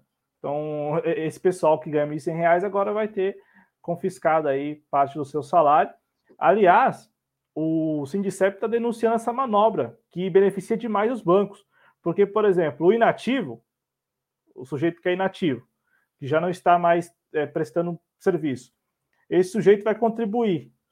Essa parcela que vai para a contribuição é, para a Previdência, Adriano, o Sindicep está denunciando que essas pessoas que já estão na inatividade, elas vão ter que recorrer a bancos em busca de empréstimos para recompor essa parcela do, da contribuição. Então, olha só como isso beneficia os bancos na ponta, porque ainda falando de servidores que têm como pensão, como aposentadoria, não é um valor ali teto do INSS, seis e pouco, 6.400. A gente está falando de gente que recebe por mês aí com uma, com, em forma de aposentadoria um salário mínimo e meio, dois salários mínimos, ou até menos, ou, ou apenas um salário mínimo.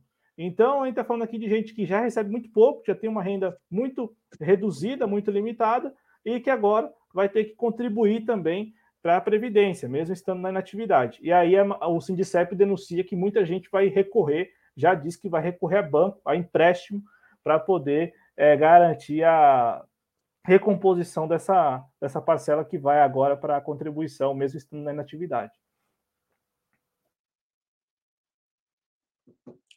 É, ou seja, isso é praticamente uma agiotagem contra esse servidor que você bem disse não é o supervisor, não é o supervisor, não é o servidor, perdão, que ganha o teto do, do funcionalismo e sim aquele servidor que, que ganha beirando aí o salário mínimo, né? Você falou aí do Mano Brown, rapidamente, né? A análise geral que foi feita foi que eu percebi também, ainda que o Mano Brown pareceu é, ter ficado um pouco irritado ao longo da entrevista, pelo menos essa foi a leitura que eu fiz em alguns momentos, mas é, o que a gente viu em, em âmbito geral, né, Cláudio, foi que o Mano Brown ele estava tentando ver não sei se você concorda com a minha leitura, mas muita gente teve essa leitura. O Mano Brown estava tentando ver o Fernando Holliday como um menino bem intencionado que estava indo pelo caminho errado.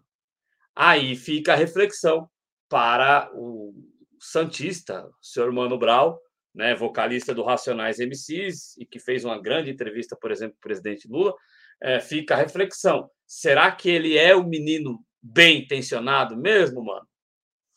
Fica esta dúvida aí depois deste tipo de atitude por parte do, do Fernando Rocha. E, e, é outra questão que é sintomática, né, Claudio?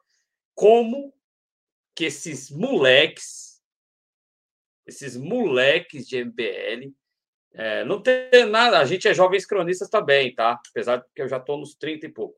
Mas assim, não temos nada contra jovens, muito pelo contrário, nós também somos. Mas como que esses caras que não têm proposta política nenhuma, garotadinha de internet, influi em decisões importantes no, no âmbito estadual e no âmbito federal também, né? Como que a gente deixou isso acontecer, entendeu? Porque os caras não têm proposta de nada. Ah, Adriano, mas o presidente da República também não tem proposta de nada. Quem fala isso tem razão. Cláudio, alguma coisa a acrescentar aí sobre mais esse ataque aí aos servidores públicos? É, é, é, que eu, nesse ponto, eu sempre divido com você, né? Eu sempre divido com você, porque eu, eu, eu vejo que, que tudo bem que há pessoas bem intencionadas no mundo, né? É, mas, mas eu, eu, eu, eu, sigo. Tem lá uma, uma série. Desconfiando. é, é, uma série que é Borgen, né? É isso, isso, Borgen. E nessa série, tem um momento lá em que falam assim, né? Que jornalista sempre espera o pior das pessoas.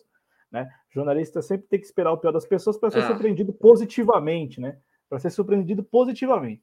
Então, por exemplo, eu, eu, eu vejo o episódio do, do, do Mano com o Fernando Holiday uma estratégia de, de, de, comercial mesmo, né? De engajamento, de visibilidade.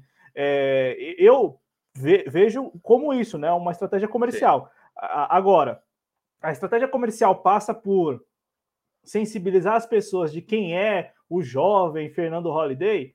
Olha, para alguns, na crítica ao conteúdo da entrevista e, e ficando restrito apenas ao conteúdo da entrevista, para alguns é isto, né? O Mano Brown que tenta ali é, é, passar para o seu ouvinte que o, Fernando Holliday ele é mais um jovem que, e aí até por muitas vezes cita né, a juventude do, do Fernando Feriado como sendo um fator que pode levá-lo a seguir por outros caminhos no futuro, porque ele seria, em tese, imaturo, seria jovem, jovem, jovem, jovem. Né? Então, eu, eu vi que, pelo menos foi a percepção que eu tive, que bateu muito nessa tecla, como se ele pudesse ainda mudar de lado, Sim. como se ele pudesse ainda aprender. Né? Mas aí, isso seria uma análise restrita do conteúdo, porque comercialmente o objetivo foi alcançado, né? Que é o engajamento, que é as pessoas saberem ah, que sim. o Mano Brown tem um podcast, que o Mano Brown conversa, inclusive, com o Fernando Feriado. Furar busca... a bolha. Então, aí furar a bolha, a bolha é relativo. Por quê? Porque eu fui no, fui no Instagram do Fernando Feriado e eu não vi ninguém, ninguém concordando com as colocações do Mano Brown. Então, Dizendo quem acompanhou. Viu. Não, não, que viu, não. Teve gente que viu, que, que ouviu, mas concordou com as posições do é... Fernando Feriado mas que não, não, não é um público que vai continuar lá, né? Exato. Isso, e... Ou seja, ele, ele não vai ganhar público com isso, ele ganhou uma audiência momentânea, no caso. Isso, e, e, a intenção, eu, eu acho que a produção do, do, do, do episódio, do, do, do, caso do podcast, sabia e já tinha como objetivo alcançar aquela audiência. É, não o público do Fernando. Ah, se alguns passam a ser ouvintes do podcast, é uma coisa, mas e, e eu, também... eu tenho certeza que. Pode falar. Repercussão midiática, opinião pública falando: ó, oh, que bacana, o Mano Brau conversando com um cara que é do outro espectro político. Não que isso fosse reverter em público, de forma de em mudança de perfil de público, mas sim isso. de uma intensificação da marca podcast do Mano Brown. É mais ou menos por aí. Exatamente, exatamente. Ah, algumas pessoas passaram a ouvir o Mano Brown, ouviram as outras entrevistas, vão ouvir os próximos? Claro. Mas para quem faz o mapeamento ali, né, quem se antecipa exatamente, quem, quem gosta, quem gosta não, quem tem como trabalho antecipar a reação do público, é, essa pessoa que faz parte da produção ou a produção do próprio podcast é, sabia que, a, que o objetivo era vamos alcançar uma marca de, de, de ouvintes no episódio e alguns vão seguir com a gente, mas não todos. E o Mano Brown não vai alcançar a militância do Fernando Feriado, porque a militância do Fernando Feriado concorda com ele em absolutamente tudo. Porque a essa altura do campeonato, quem acompanha o Fernando Feriado não vai mudar de ideia, porque concorda com todas as críticas que ele faz a Venezuela, Cuba, Nicarágua, é, socialismo na Argentina, socialismo debaixo da minha cama, socialismo no guarda-roupa do Adriano, é comunista. É. É. Entendeu? É, é um perfil é semelhante, é um perfil bolsonarista, né? É, então, mas aí não seria necessariamente bolsonarista, porque o cara já não concorda com o Bolsonaro mais, entendeu? Ele, é, ele acha que, o Bolsonaro eu digo é no sentido liberal. de que tem atitudes, atitudes similares, um comportamento similar ao comportamento do bolsonarista e que ajudou a eleger o Bolsonaro, mas que hoje já, né, prefira, por exemplo, o Amoedo. Ou prefira o. Não sei o que, que eles preferem. Se eles preferem o Dória, não sei o que eles preferem, mas o comportamento deles é um comportamento que remete ao comportamento bolsonarista, ou não? É, é porque, na, na, ordem das coisas, o bolsonarismo surge do MBL. Então, é, ele se comporta como simpatizantes do MBL. É isso. É, o bolsonarista é uma, uma ramificação do, dos militantes que apoiaram o MBL ou que, que dançavam as musiquinhas do MBL, enfim, pulavam com o MBL. Nasce. É, o lavajatismo e o bolsonarismo começa tudo aí, né? É, então, porque se for estabelecer a ordem das coisas, eu acho que é essa a ordem, né? MBL, lavajatismo, aí depois o tal do bolsonarismo, né? É, mas, mas para terminar, eu acho que a produção sabia disso, porque eu, eu, me vejo na condição de um produtor de um programa deste, só se eu for muito ingênuo, falar assim: ó, oh, mano, entrevista o Fernando Holliday, porque você vai alcançar o público dele e muita gente vai passar a defender cotas raciais, você vai ver. Só, só se eu for uma pessoa muito ingênua, um produtor muito ingênuo, porque um produtor capcioso, um produtor que está atento, ele sabe, ó, seguinte, mano, entrevista o Holiday, vende para as pessoas a ideia. Não, faz uma entrevista com o Holiday, não vou falar o que você tem que vender, você faz aí do seu jeito. A gente vai aqui formatar isso para vender a ideia de que houve um papo democrático. Vamos vender isso para todo mundo, que duas, é, duas pessoas elas podem conversar democraticamente. Vai ter um público que vai nos acompanhar, vai dar audiência para o episódio.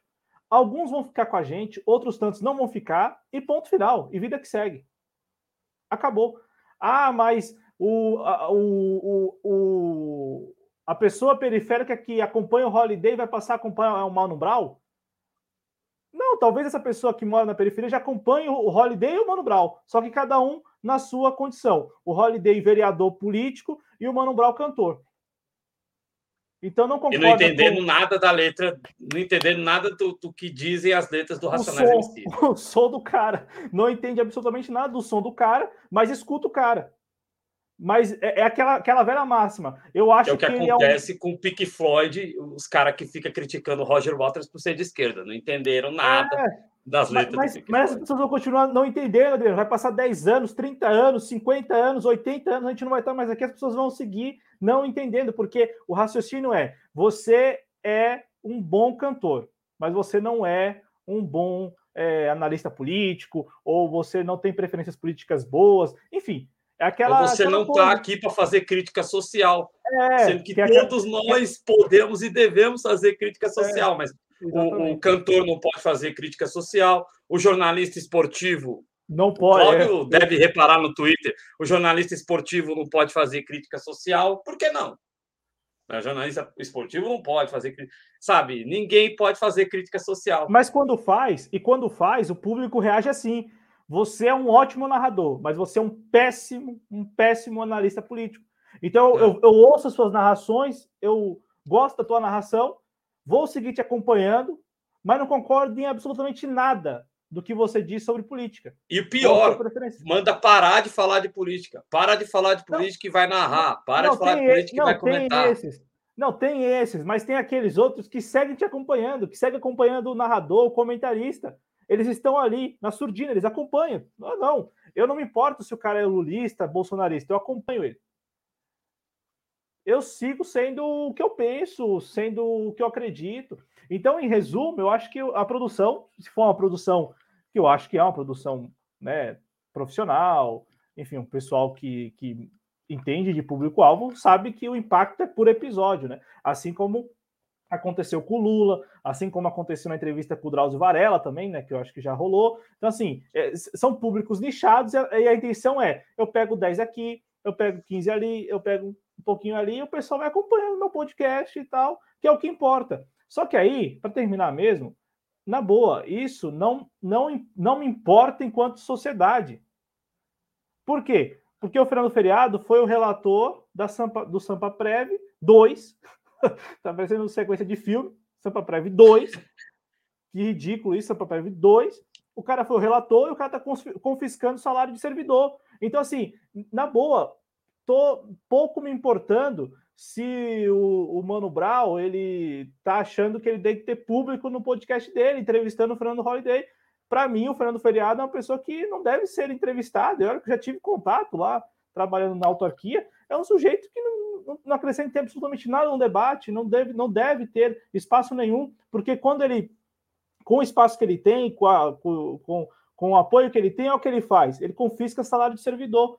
É isso com o espaço que ele tem, com o apoio que ele tem, quando ele, quando ele se vê ali diante de uma situação, ele vai lá e confisca salário de servidor. É isso. Então, esse sujeito quer espaço para quê? Por que eu tenho que conversar com essa pessoa aqui? Porque essa pessoa, na verdade, o que, que essa pessoa tem a acrescentar ao debate? Ah, não, eu vou convidá-lo porque eu preciso angariar 15, 20 ali, 30, 50. Para a lógica do podcast, lá talvez faça sentido. Agora, enquanto sociedade, o Fernando Feriado é uma pessoa repulsiva. Concordo em absoluto, Cláudio. Concordo em absoluto. É, algo mais a acrescentar aí em relação a, a tudo isso? Não, Adriano. É, vamos seguir em frente, então, já começando a caminhar aqui no programa. Recentemente, o Brasil atingiu a marca de 600 mil vítimas fatais pela Covid-19. Né? É, é um dado muito triste.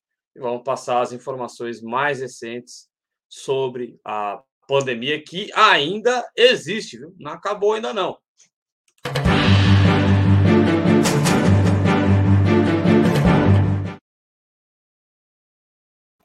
Bom, Adriano, os números estão aí na tela para o nosso público. Né? Segundo o Ministério da Saúde, o Brasil registra 21 milhões 612.237 casos confirmados de Covid-19, 14.288 de ontem para hoje. Em relação ao número de brasileiros mortos por, por Covid-19, são 602.099 brasileiros e brasileiras compatriotas perdidos para a pandemia, perdidos aí para a Covid-19. 525 mortes registradas de ontem para hoje. Então, aqui de pronto, nossa solidariedade, como a gente sempre faz, né? E também as nossas sinceras condolências aos familiares, amigos, enfim, parentes aí dessas pessoas que faleceram por Covid-19, pessoas brasileiros e brasileiras compatriotas, né? Gente como a gente que, é, infelizmente, morreu por Covid-19 ao longo desses últimos meses. É, e que, infelizmente, o presidente do Brasil, ao invés de se solidarizar, constantemente desrespeita essas vítimas e essas famílias. Hoje em dia, mais uma vez, hoje em dia não, hoje, nesse discurso patético que ele fez agora às nove da noite, né, nessa conferência em Brasília, é, ele mais uma vez é, falou que quem matou as pessoas foi o Fique em Casa. E eu não sei se antes ou depois, né, ele fez uma live tossindo na cara do rapaz que faz a tradução para Libras no discurso dele, né? Que Deus abençoe o rapaz, tomara que ele não seja infectado com o vírus bolsonarista, né? Ô, Cláudio. Convenhamos, é... convenhamos que o cara trabalhar para o Bolsonaro, e isso também, olha, na boa, é, tudo bem, as pessoas precisam dos seus empregos, tem, precisam dos seus salários, olha, mas os três que fazem essa tradução em, em Libras ali para o Bolsonaro, que é uma mulher e dois homens, é, é na boa. Eles não usam máscara também há muito tempo, né? Desde os primeiros meses da Mas pandemia. será que não é uma. Porque eu já vi esse rapaz ficar meio constrangido. O rapaz de mas, hoje, né? Aquele que, é... aquele que parece um, um, cara de um filme, parece um, um duendezinho, tadinho. É, eu já vi ele ficar meio constrangido com algumas. Pelo menos a expressão. Mas aí convenhamos, né? Vamos embora. Tá constrangido, vamos embora, né? Dá uma de é. chaves, pega lá o negocinho e vai embora, filhão. É isso. Então ele está arcando com o ônus que ele buscou para ele mesmo. Essa é a sua visão em relação a isso, né? Não, ele é um trabalhador, ele é um trabalhador, eu sei. Se ele não estiver ali, outro estará ali.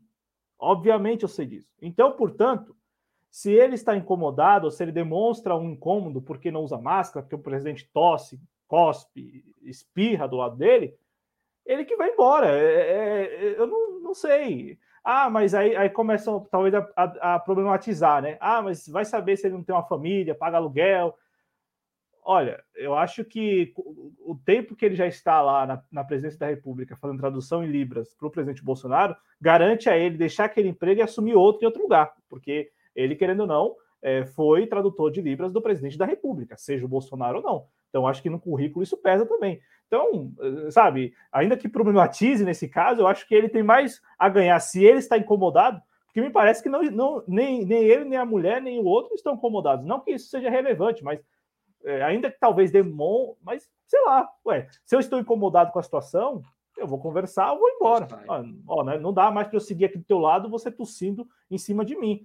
Porque tem uma coisa que, que infelizmente, simpatizante do Bolsonaro, do Bolsonaro gosta, né? Que é de cuspir nas pessoas, meu caro. Não quer usar máscara? Beleza. Eu não vou te obrigar. Agora é o seguinte: distanciamento e não cuspe em cima de mim. Porque é impressionante também como, essa, como essas pessoas, e eu já passei por isso algumas vezes, é, é, é impressionante como fazem questão de cuspir, fazem questão de espirrar na tua cara, fazem questão de encostar na, na, em você. Não, não, é. cara, tudo bem, não quer usar máscara, quer usar máscara no queixo, não quer. Cara, na boa. Agora eu uso. Quando você se afasta ou afasta eles, eles é. ficam, é. eles, eles ficam possessos. Eles ficam nervosos. Não, não quer usar, cara. Olha, eu não, não vou te obrigar, não vou mesmo. Nunca fui te obrigar ninguém. Então, vá lá, siga a tua vida. Agora, deixa eu usar minha máscara e não fique encostando em mim. E muito menos cuspindo ou espirrando. Não, só para falar, já que você falou disso, Claudio, só para falar uma experiência rápida aqui. Eu estou trabalhando agora na Vila Mariana.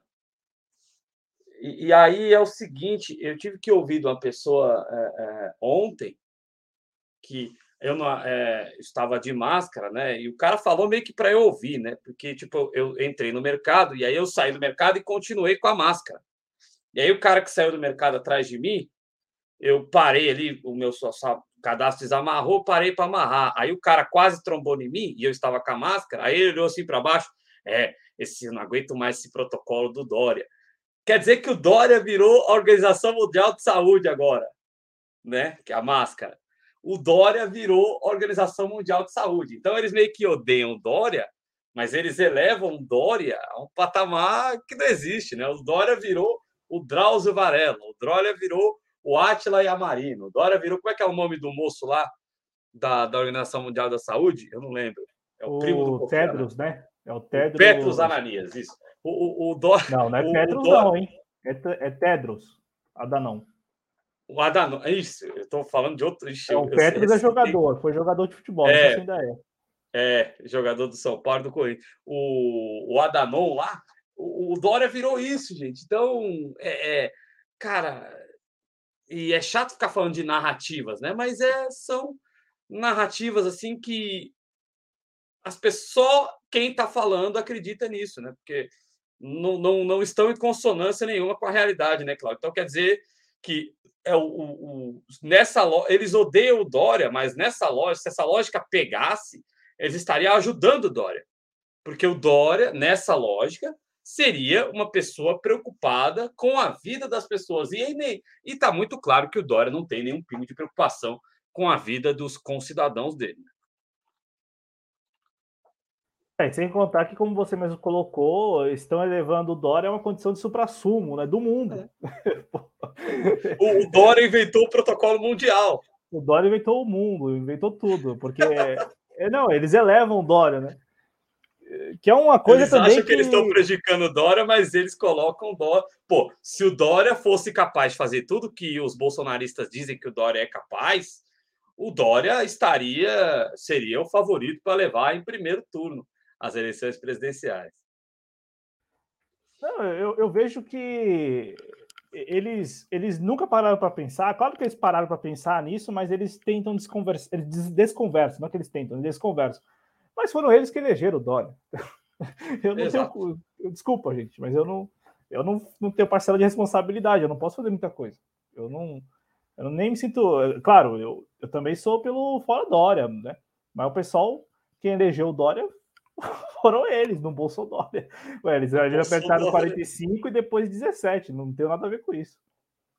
Exatamente, né? Então, eu acho que eles ficam repetindo isso para eles mesmos, acho que para tentar tirar um pouco o peso deles mesmos de votar num cara que hoje faz um discurso forte, apesar de que eu acredito que se dá Lula, por exemplo, Aí lá vem de novo o cara dizer que nós só sabe falar do Lula, né? Mas se dá Lula de novo, se dá Lula contra Bolsonaro no segundo turno, é, é, os bolsonaristas, é, é aliás, o, o Dória vai indicar voto no Bolsonaro. Ou pelo menos a orientação interna tucana vai ser uma orientação bolsonarista. Eu não acredito tem, tem que ser um plot twist muito grande, porque a neutralidade é, a neutralidade é bolsonarista. Se o Lula for para o segundo turno contra o Bolsonaro, se o Ciro for para o segundo turno contra o Bolsonaro, se o Guilherme Boulos, se o Zé Maria for para o segundo turno, quem falar que vai votar nulo está falando em favor do Bolsonaro. Ou pelo menos. É, talvez esse cenário nem tanto, porque talvez o Lula esteja à frente. Mas, por exemplo, naquele cenário de 2018, qualquer um que falasse que ia votar nulo estava a favor do Bolsonaro, porque o Bolsonaro estava na frente. Mas, enfim, é, é, é uma salada muito louca de narrativas isso aí. Porque quando você chega lá na frente, no final existe o antipetismo e, e, e cavou-se a cova do próprio Bolsonaro. Quem é, é, quem tem o mínimo de racionalidade percebe que o Bolsonaro, no mínimo, não tem capacidade nenhuma para governar a nação. E isso, isso no campo da competência, se é que ele não é o que, pelo menos eu, Adriano, acredito que é, um cara que regozija ou regozija na morte alheia e na infelicidade da população brasileira. Eu, eu sinto que ele sente prazer em ver a população brasileira sofrendo. É o meu sentimento em relação ao Bolsonaro. Cláudio, alguma coisa a mais a acrescentar? Eu ia, se puder, eu vou complementar só o que o que você trouxe sobre essa questão da disputa do ano que vem, porque é, é, interessante como, como a gente às vezes se apega. Não estou falando aqui nós, eu e você. Não, eu falo exatamente essa narrativa de que é necessário o apoio né, de figuras que, convenhamos, talvez influencie, podem influenciar um pouco, mas não, a grosso modo influenciam muito pouco mesmo. Né? Então eu fico imaginando também uma cena, claro, isso concordo com você que essas pessoas jamais, João Dória, Fernando Henrique Cardoso, é, gente que se colocou aí do lado da ciência e da democracia contra a barbárie, né? Da civilização contra a barbárie. Esse pessoal que se colocou do lado da civilização, eu duvido também que eles encham, não digo encham o peito, mas é, que, que venham a público apontar ou indicar voto em um candidato como o ex-presidente Lula ou como o Ciro Talvez Gomes. FHC, né, Cláudio? Ou não, também? Não, talvez não, porque é, é, é, é, eles não querem tal, também, né, sob a ótica deles, eles não querem carregar isso para a história, né? Porque depois e... eles não vão conseguir se colocar como os adversários de um, de, no, não, do PT. É isso. Não, não é isso, é para a história mesmo, para não estar tá lá no, sabe? É, no, currículo deles, na, na, na lápide deles. Isso. Só que, por outro lado, convenhamos, é, quem quer que o Fernando Henrique Cardoso diga que vai votar no Lula? Quem quer que o Dória... Depois mais contra que a favor, né? E, e, e qual é o apelo dessas pessoas? Convenhamos, na, na, no Brasil real, qual é o apelo dessas pessoas? O apelo Talvez tipo... o Fernando Henrique Cardoso tenha apelo diante de socialites, de não, empresários. Mas aí pô, né? Contar com votos. O mercado financeiro ou não? Não, não, não, desculpa, desculpa. Desculpa, porque Até o Lula, que o Lula fez o mercado financeiro lucrar mais do que o FHC, né? Muito mais. Não, então, então, mas o que pesa no mercado financeiro, filhão, é o quem, o quem o Lula vai colocar lá no Ministério da Fazenda é, e qual vai ser a política econômica. É isso. É, é isso. Não é o. Ah, poxa, só se for um sujeito, desculpa aqui, mas um sujeito que leva em consideração, é, sei lá, a antiguidade, falar, olha, não, eu sou amigo do FHC, então eu empresário, sou amigo do FHC, então vou votar em quem indicar. Mas aí ainda falando de um contingente muito pequeno. Não, é coisa muito, apelo. É uma coisa muito... Não existe o apelo. O apelo não existe. O apelo não existe. Então, se por um lado essas pessoas vão, não vão indicar voto, talvez no Lula ou no Ciro, no eventual segundo turno contra o Bolsonaro, imaginando que o Bolsonaro esteja lá, imaginando que o Bolsonaro chegue no segundo turno, imaginando que não tenha mais ninguém, é, nenhum outro candidato competitivo, é, também não, não sei se é interessante que eles falem: olha, contra a barbárie eu vou de Lula, contra a barbárie eu vou de Ciro, porque eu não sei a influência de, dessas pessoas, do apelo. Convenhamos, eu acho que o FHC, João Dória, Tasso Gereissati, é, José Sarney. O José Sarney talvez tenha alguma influência no Maranhão, mas é, ó, é isso aqui, não. filho. Não é porque as pessoas se, poxa vida, eu vou votar em quem o José Sarney pedir. Não, não é isso. E a gente sabe que não é isso. E não é isso há muito tempo. Então, lá, no, talvez sim, aquelas costuras regionais no norte e no nordeste, talvez façam algum sentido, porque lá é assim. E é. As pessoas é votam no, assim no... e assim até hoje também, né? As pessoas votam no Renan Calheiros e no, no filho dele. Não é porque admiram a família Calheiros. Não. As pessoas votam no Renan Calheiros e no, no filho dele, que é hoje governador, por isso. Não é que as pessoas são, são vendidas ou, ou os votos são comprados. Não. Eles criaram há muito tempo, conseguiram constituir há muito tempo, uma máquina que só beneficia a própria família e a manutenção dos seus no poder. Isso é por meio de compra de voto direto, tipo assim, olha, toma aqui 100 reais e voto em mim? Não. É óbvio que não. Os prefeitos, todos os prefeitos são, boa parte dos prefeitos do estado fazem parte da aliança e da coligação e da base de apoio do governador. E há uma intimidação também, ou não?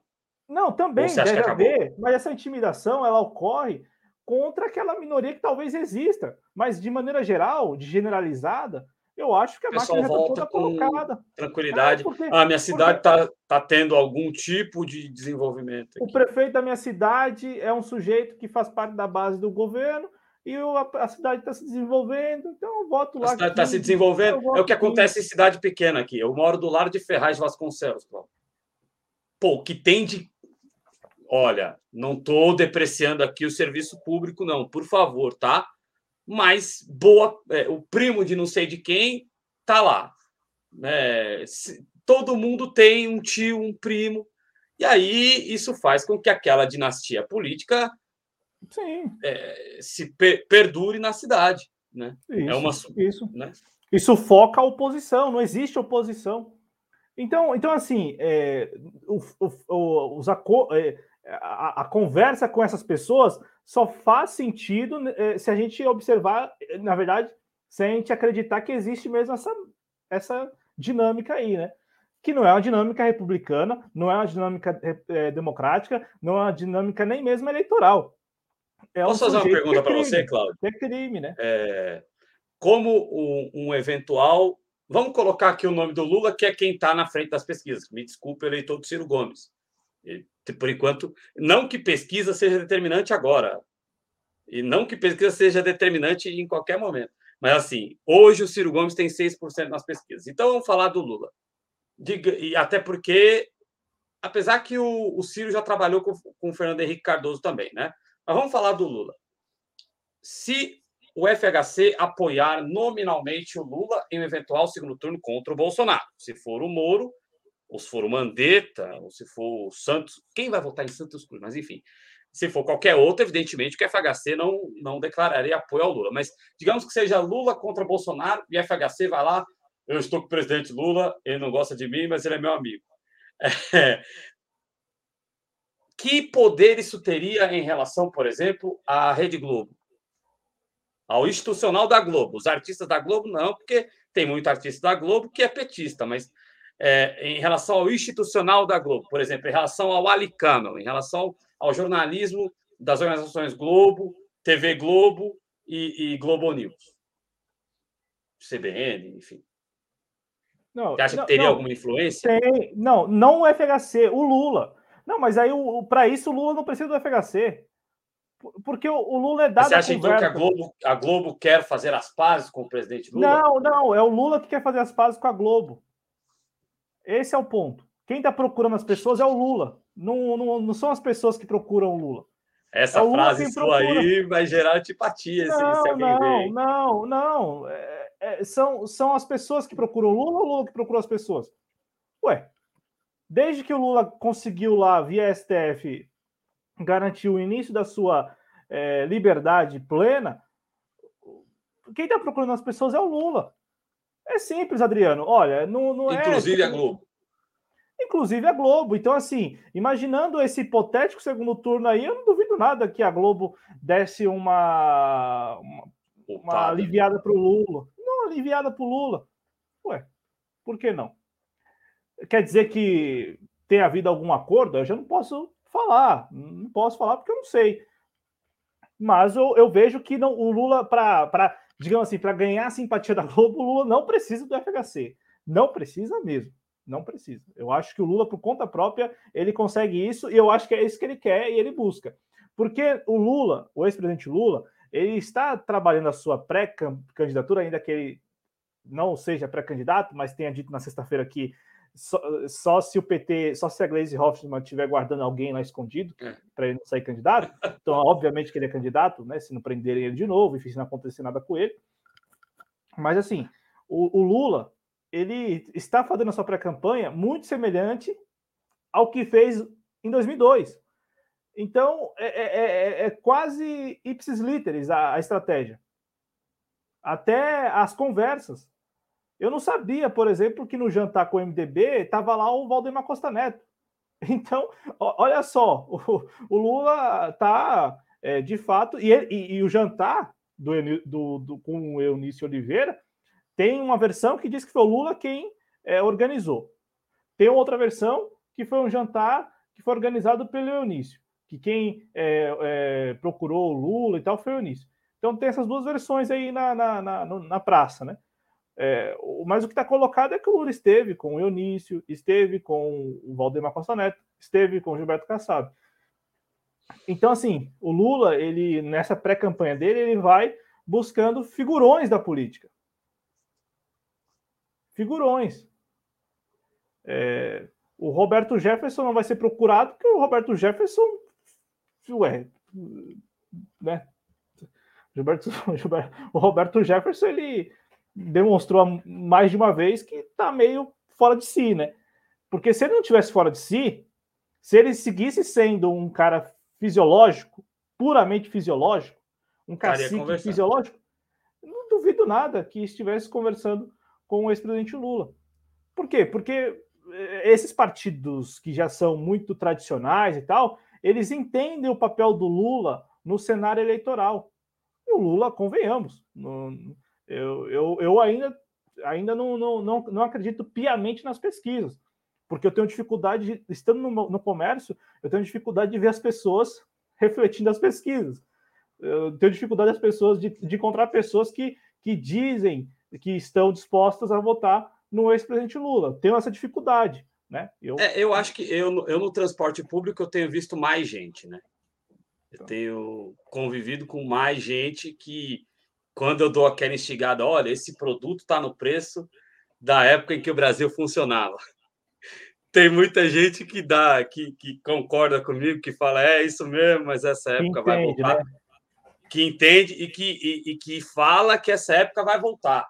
Ou seja, quando a pessoa fala que essa época vai voltar, ela está arremetendo. Agora, é, é, é, o que você falou, eu também vejo, eu também sou xingado, eu também sou ameaçado de agressão. Então, a questão é: eu gostaria que o Bolsonaro. É, ah, Adriano, você está torcendo pelo Bolsonaro. Eu, eu vou, eu vou me, me contradizer agora, que eu acabei no começo do programa, eu falei que era um contrassenso você votar a favor do Bolsonaro, é, sendo contra o projeto. Eu vou me, meio que me contradizer aqui, podem me criticar nos comentários do vídeo, quem estiver assistindo aí ainda. Eu gostaria de ver o eleitorado do Bolsonaro ser testado na urna. Qual é o poder? Eu gostaria que o Bolsonaro fosse candidato para ver qual é o poder dessa gente. Muitas dessas pessoas que não têm conexão com a realidade, não vou dizer que elas são fascistas, não vou dizer que elas são genocidas, não mas eu acho que falta, né, Cláudio? Acho que você tem essa sensação também. Quando você conversa com essas pessoas, falta um pouco de conexão com a realidade. Um diz que o Dória inventou os protocolos, outro diz que estão implantando chip na sua testa, outro diz, enfim, são pessoas que cujo fal, outra diz que é, os governadores é que estão colocando combustível a seis, sete reais, são os, enfim. Então, eu gostaria de ver quantas dessas pessoas estão nesse estado, que eu não vou dizer que é um estado de fascismo. Tem muito fascista, sim, mas são, na sua maioria, pessoas que estão no estado de confusão mental, porque já não acreditam nas mídias jornalísticas e só consomem aquilo que vem do Bolsonaro. Então, eu gostaria de ver esse eleitorado sendo testado. Qual é o percentual de brasileiros que ainda está sob a narrativa bolsonarista? Porque é bem o que você falou, Cláudio. Lá na Zona Norte de São Paulo, e lá em Mariporã, tem muita gente. Onde eu moro também tem muita gente. Já fui até ameaçado de morte por um aqui do meu lado. É... E aí é o seguinte, é, é... mas estou começando, como eu falei, a ver gente também que quando eu falo que o Brasil vai voltar a funcionar como funcionava no passado, tem muita gente aplaude e dá risada positivamente do que eu estou falando. Então, eu gostaria, não, ah, Adriano, então você é o cara, o cirista, por exemplo, pode dizer isso. Ah, Adriano, então você é o cara da polarização, você é o cara que quer ver o circo pegar fogo. Não, eu gostaria de ver um segundo turno entre Lula e Ciro. Agora, eu gostaria de ver o eleitorado do Bolsonaro para descobrir quem é o bolsonarista, porque digamos que nem o é, para descobrir que, qual é o percentual de brasileiros que está nessa ainda, Mas, mas eu posso te perguntar por que isso é importante? Se o Sérgio Moro, se, o, se o, nem o Bolsonaro, nem o Moro foram, forem candidatos a presidente, quem vai absorver esse eleitorado? Eu não sei dizer. Você sabe dizer, Cláudio? Não, qualquer um. Porque esse eleitorado ele vai pular de narrativa em narrativa. Eu pergunto a você, por que isso é importante? Mas esse eleitorado, por exemplo, não votaria em João Dória, não votaria em Luiz Henrique Mandetta, Depende da configuração, depende da configuração. Você acha Ué. que o bolsonarista pode voltar a voltar em João Dória, por exemplo? Eu... Ué, do outro lado não é o PT? Louco. Do outro é. lado não é o PT? Não, não, não, é no primeiro turno. Então, mas do outro lado não no, é. No primeiro turno. Então, mas no primeiro turno, ué, quem é que vai. Quem vai eles ignoram, com... eles podem ignorar os outros candidatos. E olha, eles eu faço. Eles não ignoram a realidade? Eles é, eu faço o sacrifício de votar no comunista Dória, porque para eles o Dória é comunista, para evitar o, o, a reencarnação do Karl Marx, Lula. É, é mais ou menos isso? É, mas, então, mas isso tem algum pé na realidade? É, é, é, que eu sou um cara, você é um, você, eu sou é, não, mais é que eu, eu, queria né? saber, né? eu queria saber é, por que seria importante aferir a quantidade de bolsonaristas, uma vez que essas pessoas, a característica delas é mudar de opinião e entrar num Brasil paralelo de verdade, né? um Brasil paralelo aí que eles vivem há muito tempo. Eles já estão nesse Brasil paralelo e eles não se importam de mudar. Então, veja o que o Bolsonaro fez com eles no dia 7 de setembro. Eles não se importaram. Então, assim, eles não estão nem aí. Eles não têm eles qualquer. apoiando o cara, né? Não, não tem apoio na realidade. Então é o seguinte, Adriano. É, se de repente é chegar na eleição... é, é, porque eu não consigo, eu, eu, eu, não, eu não, não, não vislumbro, eu não, não conseguiria, eu não tenho ainda na minha cabeça alguém fora o Sérgio Moro, e o Sérgio Moro também meio que a contragosto. Mas alguém fora o Sérgio Moro que o bolsonarista falasse: não, nesse eu voto.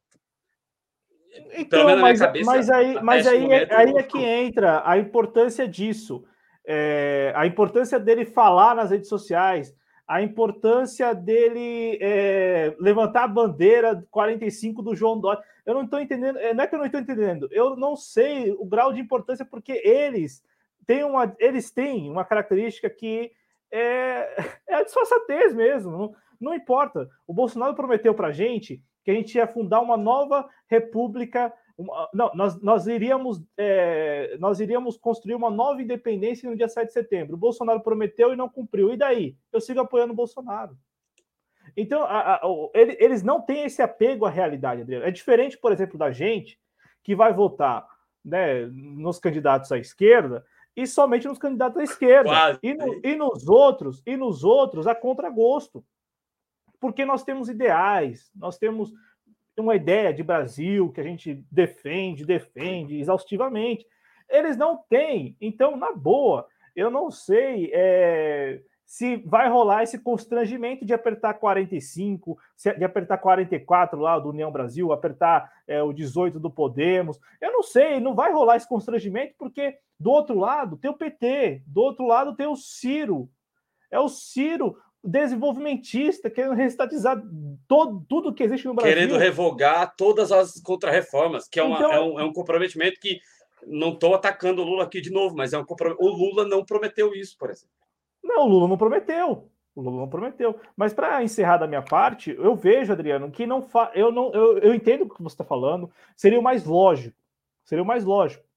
Ora, sem o Bolsonaro, para quem, essas, quem essas pessoas vão votar? Vão votar nulo, deveriam votar nulo, porque ninguém é tão puro como o é, Bolsonaro é, para eles. Eu espero que eles fizessem. Não, é, para eles, ninguém é tão puro como o Bolsonaro, quanto o Bolsonaro. Só que é o seguinte: chega na disputa, na configuração, quem é que pode ir ao segundo turno contra o Lula, contra o Ciro?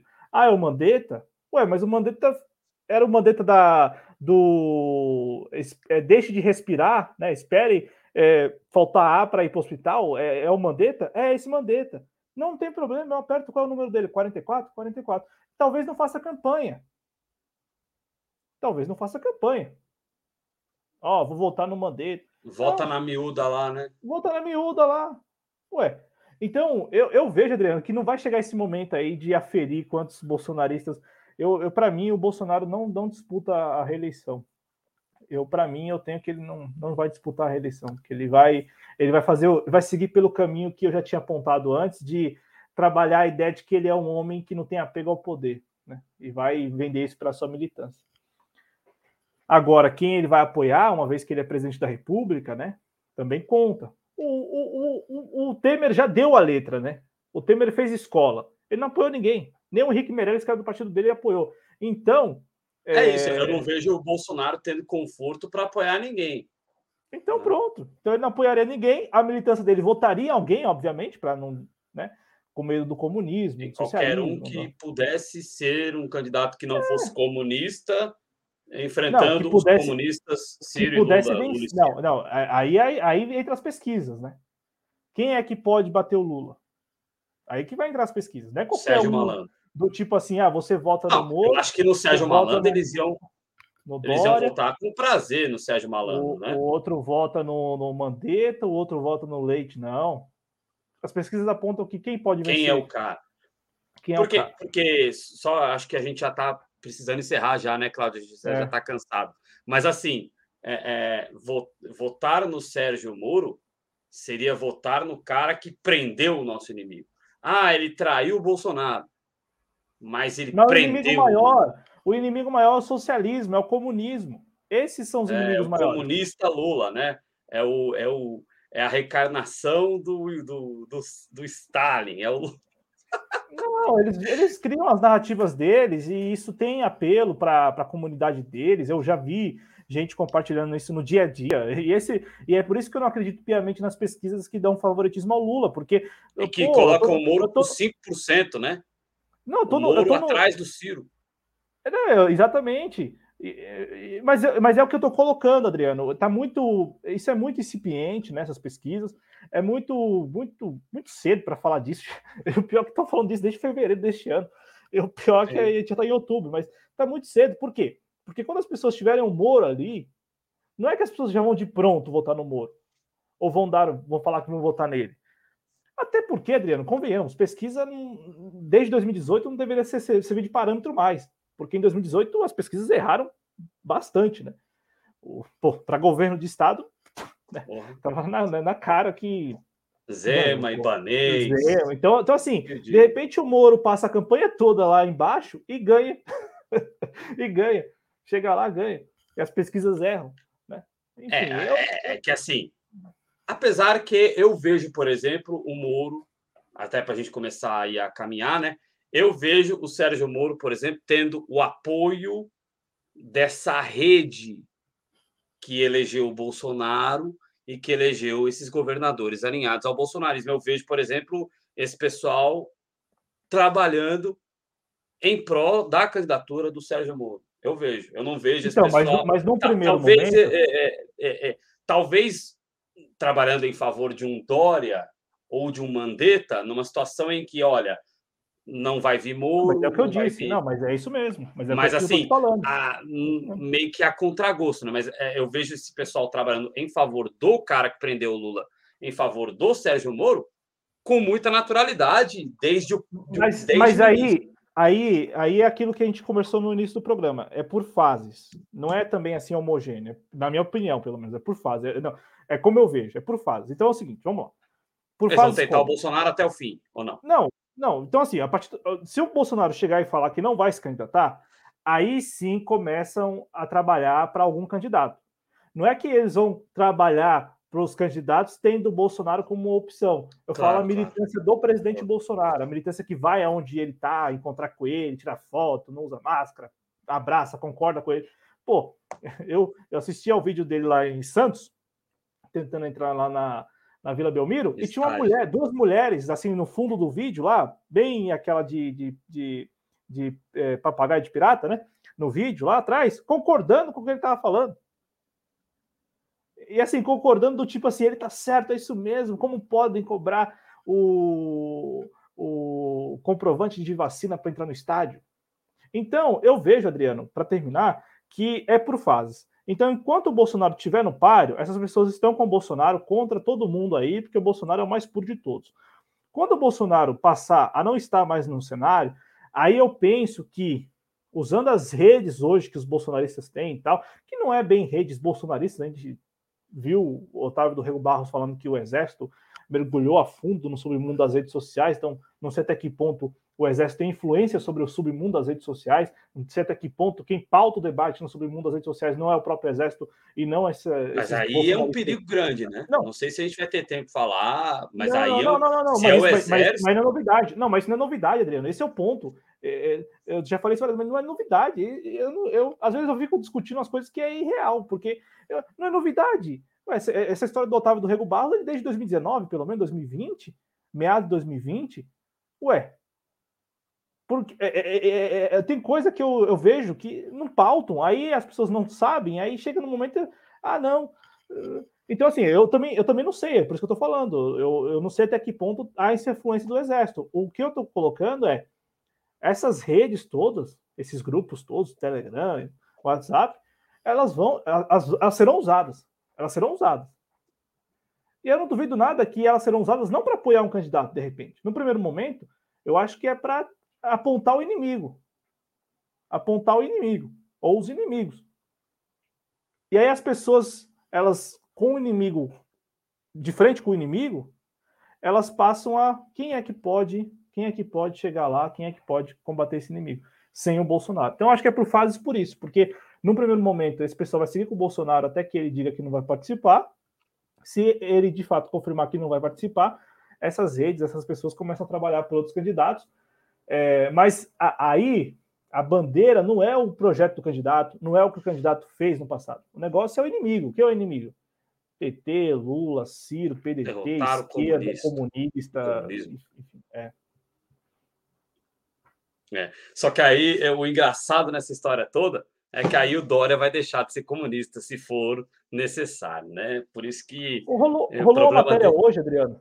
Rolou uma matéria hoje, ou foi ontem, falando que o Bolsonaro, segundo interlocutores, o Bolsonaro gostaria que o Dória fosse candidato a, a governador. Isso. Não, não, não. Ó, Bolsonaro articula para Dória vencer prévias. Essa é a notícia. Que irônico, né? Muito Entendeu? irônico. E aí, Cláudio, até para a gente começar aqui a se despedir mesmo, é, o Matheus Fernandes concordando com seu ponto de vista e até de uma forma mais expandida ainda dele, dizendo que não há contragosto, que eu, no caso, né? É, porque eu sou um cara muito. O Cláudio é mais pragmático do que eu, né? É, eu estou idealizando pessoas coerentes, e o que eles querem é que o país se torne inabitável, se torne inabitável e que isso serve para eles aí o comentário do Matheus Fernandes, né?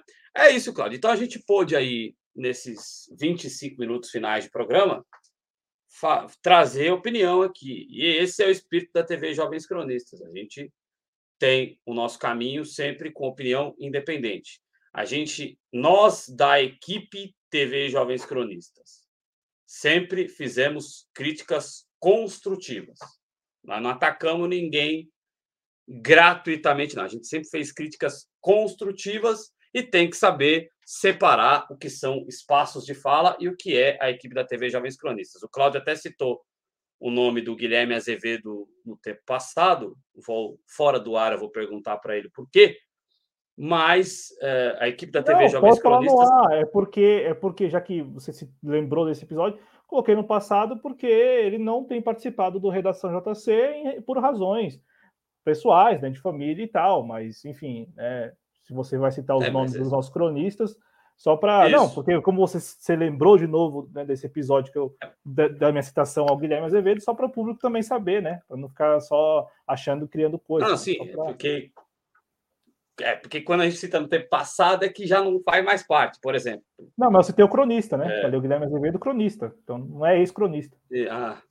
É, não, é isso, porque se for o Guilherme Azevedo foi, aí eu não estava sabendo. Mas então vamos colocar, vamos esquecer o passado e vamos colocar no tempo presente. A equipe TV Jovens Cronistas, quem que é? A equipe Jovens Cronistas é Cláudio Porto, editor-chefe de política, o Adriano Garcia, que é o, o, o, animador de auditório, e aí você tem Ulisses Santos, você tem é, é, o Guilherme Azevedo, estou esquecendo alguém? Você tem o Pedro Araújo, que está resolvendo problemas pessoais, espero que se resolva, ele volte em breve, e, se Deus quiser, com todo mundo com saúde. Aí você tem Uh, professora Andréa, acredito que ainda está com o programa. Era para ter tido no sábado, mas eu, eu acredito que ela volta. Então, você tem professora Andréa aos sábados, você tem uh, o Espaço Trabalhista às terças-feiras, e você as tem quartas. as quartas-feiras. É, eu estou muito louco. Você tem o Espaço Trabalhista às quartas-feiras, e você tem é, duas vezes por mês você tem o, o, dos trabalhadores, né? A gente tinha antigamente aqui, fora os, os, que já foram, todo mundo já sabe, a gente tinha antigamente aqui uh, o Conversa com a RIB, não, acho que não teremos mais, mas também esteve conosco. Então, os programas fixos foram desses caras que eu falei e os, os espaços de fala são os espaços do espaço trabalhista, o espaço do, dos trabalhadores e o espaço é, das lives da professora Andréa Sarazaro, que eu estou muito louco e infelizmente esqueci o nome. É... Humanidades. Então, o Humanidades, Humanidades, perfeito. Humanidades, perfeito. Obrigado pela correção. Então, quem é a equipe dos Jovens Cronistas é quem eu citei por nome como equipe. Quem é quem tem espaço de fala, aí se você tiver alguma crítica, você vai lá cobrar quem tem o espaço de fala. Você não vai falar, olha, TV Jovens Cronistas. Primeiro que a TV, é, é, a TV Jovens Cronistas não tem. A TV Jovens Cronistas não fala, né, Cláudio? Quem fala são as pessoas. Não é? A TV Jovens Cronistas. Aqui não é o canal do, do. Eu vou citar nome. Aqui não é o canal do Leonardo Estopa. No canal do Leonardo Estopa, por exemplo, é o Leonardo Estopa que fala. No canal do Rony Teres é o Rony Teres. Aqui não. A TV Jovens Cronistas não fala. Quem fala é o Adriano Garcia, quem fala é o Cláudio Porto, quem fala é o Ulisses Santos, quem fala é o Guilherme Araújo, é o Guilherme Azevedo, quem fala é o Pedro Araújo, e nós temos os aqueles que têm espaço de fala. O Arthur Luiz então, também, né? O Arthur Luiz, que eu estava esquecendo lá no Rio de Janeiro, eu estou muito doido hoje, perdão, Cláudio. Então, o que acontece é o seguinte: é, é, o Arthur Luiz, membro da equipe. Então, a TV Jovens Cronistas não fala nada. Quem fala é o Arthur Luiz, é o Adriano Garcia, é o Cláudio Porto, é o Ulisses Santos. Então, a TV Jovens Cronistas não atacou ninguém. Então, cobre diretamente, se, você, se alguém tiver que cobrar, cobre a pessoa que falou alguma coisa que você não gostou. Não cobre a TV, ah, a TV Jovens Cronistas. Eu vim de amarelo por ironia, né? Já que nós, já que nós viramos de direita, eu estou de amarelo aqui. Mas é, a questão é simplesmente essa: a TV Jovens Cronistas continua no mesmo caminho, e lá no começo, quando nós começamos, ou um pouquinho depois do começo, sendo bem honesto para vocês, no começo a gente estava naquela história de dar bom dia para político. Mas depois disso, é, a gente sempre deixou claro que a gente não é consorciado de ninguém e que a gente vai, e perdemos muito público por causa disso, nós vamos criticar construtivamente quem tiver de ser criticado dentro do nosso espectro político. A gente não tem, ah, pode ir embora público, eu já fui xingado na minha rede social pessoal. Não interessa. É, o que a gente achar coerente de ser criticado, a gente vai criticar aqui na TV Jovens Cronistas, por isso que a gente não recebe dinheiro de ninguém, a não ser muito pouco dos poucos parceiros que nós temos aqui que ajudam o projeto a se manter no ar. Uh, a gente não recebe dinheiro de partido nenhum, a gente não faz parte de consórcio nenhum, a gente pouquíssimo é chamado para participar de algum lugar, e quando é chamado é de veículos independentes como os nossos, que até têm inclinação partidária, mas que não recebem nada também de partido. Então, é, a gente tem que ser, a gente é passível de ser criticado, mas desde que seja dentro de uma coerência. Você quer criticar alguém que falou mal do partido ou do político que você gosta? Primeiro, diga a verdade. O que ele criticou? Segundo, direcione a sua crítica para quem ele criticou, porque a TV Jovens Cronistas não é o canal de uma pessoa. Não é o canal da professora Daniela Araújo. Um beijo para ela. Não é o canal do Rony Teles ou do Leonardo Estopa. É, não é o canal do Rogério Tabrian. Não é um canal que tem um CPF. São, são várias, é uma equipe de pessoas e que tem também pessoas com lugar de fala. Então não tem como a TV Jovens Cronistas ter falado alguma coisa. Se o Adriano Garcia falou alguma merda, é o Adriano Garcia que falou merda. Se já xingaram o Cláudio aí, eu sou xingado, mas o Cláudio também. Já falaram que o Cláudio é chato, né, Cláudio? Já falaram que você não sei o quê, que você que a sua voz é irritante. Porra, se a voz é irritante, troca de canal, filha da, né? E, então assim, direcione a sua crítica a quem falou aquilo que você não gosta. Agora não vem dizer que a TV Jovens Cronistas virou o cacete, não virou porra nenhuma. A, a, a Carla Zambelli não estará aqui no Clube da Direita no domingo para falar dos melhores destinos turísticos em Madrid e em Barcelona. Nós não vamos receber a Carla Zambelli no Clube da Direita no próximo domingo para falar sobre o, o, que, qual é o ponte da Espanha. Então não venham com palhaçada. Se, se tem, se comprou briga errado aí, é problema de quem comprou. Agora a TV Jovens Cronistas ela tá reta. Ah, vocês estão criticando sempre criticamos desde o começo quem faz caquinha. Não quer ser criticado pela TV Jovens Cronistas? Não faça caquinha. Não se reúna com quem não tem que se reunir. Não vote a favor do Bolsonaro. E, e, e siga ideologicamente aquilo que você sempre se propôs a fazer. Por isso que eu fiz questão, agora há pouco, de parabenizar a Luísa Erundina, o Henrique Fontana, o Ivan Valente, o Glauber Braga, que seguiram ideologicamente o, a, o voto que eles sempre deram.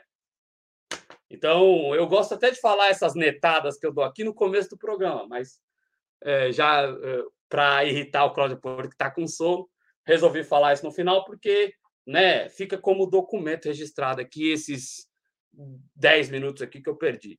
É, Cláudio, desculpa aí ter estendido a minha fala, mas eu estava engasgado com isso para falar. Alguma coisa a acrescentar, ou senhor Cláudio Porto? Me desculpe aí mais só, uma vez. Só, só lembrar ao nosso público que, e eu falo público porque, felizmente, ao longo desses três anos, a gente conseguiu constituir uma comunidade. Pessoas vão embora, pessoas chegam e tal. Então, nós seguimos tendo público, seguimos tendo mensagens no chat, seguimos tendo engajamento, seguimos tendo apoio financeiro de algumas pessoas. É, e, e, essas pessoas, quando topam é, financiar nosso projeto, quando se engajam aqui no canal, elas, elas pelo menos passam a mensagem para nós que estamos aqui na, na coordenação do projeto, é que entenderam a proposta, né? Que conseguiram é entender que a programação, entenderam quem, quem são os cronistas, entenderam que nós também temos esses espaços, entenderam que nós temos programas, e, e, e o, o público demonstra isto participando dos programas. Né? Não por acaso, nesses três anos, felizmente, nós alcançamos aí mais de 5 mil inscritos. Felizmente, nós temos vídeos que alcançaram públicos, é, ou melhor, visual, número de visualizações muito considerável. Veja as coberturas que nós fazemos aí das manifestações de rua. Né? É, estamos aqui com programas que trazem personalidades, lideranças do campo à esquerda, independente do partido, independente de ter ou não partido, também com audiência significativa. Temos este programa aqui, que é um encontro dos cronistas para trocar uma ideia para cada um. E, e, é a maneira mais transparente, honesta de você, espectador, saber o que eu falei, o que eu penso. E quantas como, vezes como nós já discordamos um do outro aqui no ar, né, Cláudio? Não, não e, como, e também. Como Adriano, que eu vou homogeneizar a opinião da TV Jovens Cronistas se nós direto discordamos um do outro aqui no ar? Como é que eu posso dizer? Foi e, a instituição não, Jovens mas, Cronistas. Mas, mas aí, aí é que entra o público, né? Felizmente, posso garantir isso a, a todos, a maioria do, do público que nos acompanha entendeu a proposta. Ainda tem aqueles que estão há muito tempo nos acompanhando e que não entenderam. Né? E Ou que finge que não entenderam, que é pior. Mas aí, mas aí, aí já é um. Aí é subjetivo. Um, né? aí é subjetivo. Então, eu gosto sempre de lembrar que a maioria do público entendeu. Né? Entendeu mesmo. Entendeu o que eu penso, entendeu o que você pensa, entendeu o que o Arthur pensa, entendeu o que o Ulisses pensa, entendeu o que o Pedro pensa, e entendeu o que o Guilherme Azevedo pensa, entendeu também o, a proposta da Andressa Nazaro, que atualmente comanda Humanidades, mas lá atrás, enfim, no ano passado, nós tivemos outros programas independentes aqui que não faziam parte da, do, do projeto necessariamente, como o Esquer delas, por exemplo, que eu só pude conhecer as apresentadoras, enfim, só pude entender que, é, que são pessoas influentes no Twitter quando as vi aqui no programa, porque eu desconhecia. Eu falo isso com muita sinceridade. Eu não, não sabia, né? E, e, aprendi com elas também, assistindo as entrevistas, vendo com quem elas conversam no Twitter. E elas têm a opinião delas, assim como atrás também, cito nominalmente aqui, o Jonas Carreira tinham na história aqui na TV Jovens Cronistas também um programa, uma proposta alternativa. A TV Jovens Cronistas, a TV Jovens Cronistas sempre foi um canal de fato independente e alternativo. Independente e alternativo. Sempre, sempre muito underground, né? A nossa proposta é de é. fato ser contra-hegemônico. Aqui na TV Jovens Cronistas a gente às vezes estamos aí a reboque da mídia hegemônica, mas geralmente para trazer uma abordagem contra-hegemônica. Contra-hegemônica. Eu me refiro apenas ao JC Pega, Informa, mano. geralmente, porque os outros programas, eles são programas muito temáticos e que fogem mesmo do que é colocado pela mídia hegemônica. Então, para encerrar, a TV Jovens Cronistas segue no mesmo lugar. Os fatos mudaram, a história também vem se desenvolvendo, se desenrolando. Eu tenho que falar isso aqui. Cada dia é um novo dia. Então, se lá atrás, se lá atrás, quando nós surgimos, a nossa programação, a maioria dos vídeos tratava-se sobre o ex-presidente Lula, que estava preso, é porque o ex-presidente Lula estava preso. E preso fruto de uma perseguição política. Esse sempre foi o nosso entendimento. Então, para terminar, Lá atrás, se lá atrás, nos primeiros vídeos, a gente só falava do Lula, falava da, e não era só do Lula, falava da conjuntura também, é porque era o assunto do momento. De lá para cá, o Lula seguiu preso, e a gente noticiou porque de lá, aqui, de fato, o Lula aqui. estava sequestrado justamente, né? A gente não, continua é pensando opinião, dessa mesma é, forma. Né? Isso, isso, isso. Só que de lá para cá, o Lula seguiu preso, a gente seguiu aqui, trazendo todos os fatos, comentando, repercutindo. Quando o Lula foi solto, também repercutimos.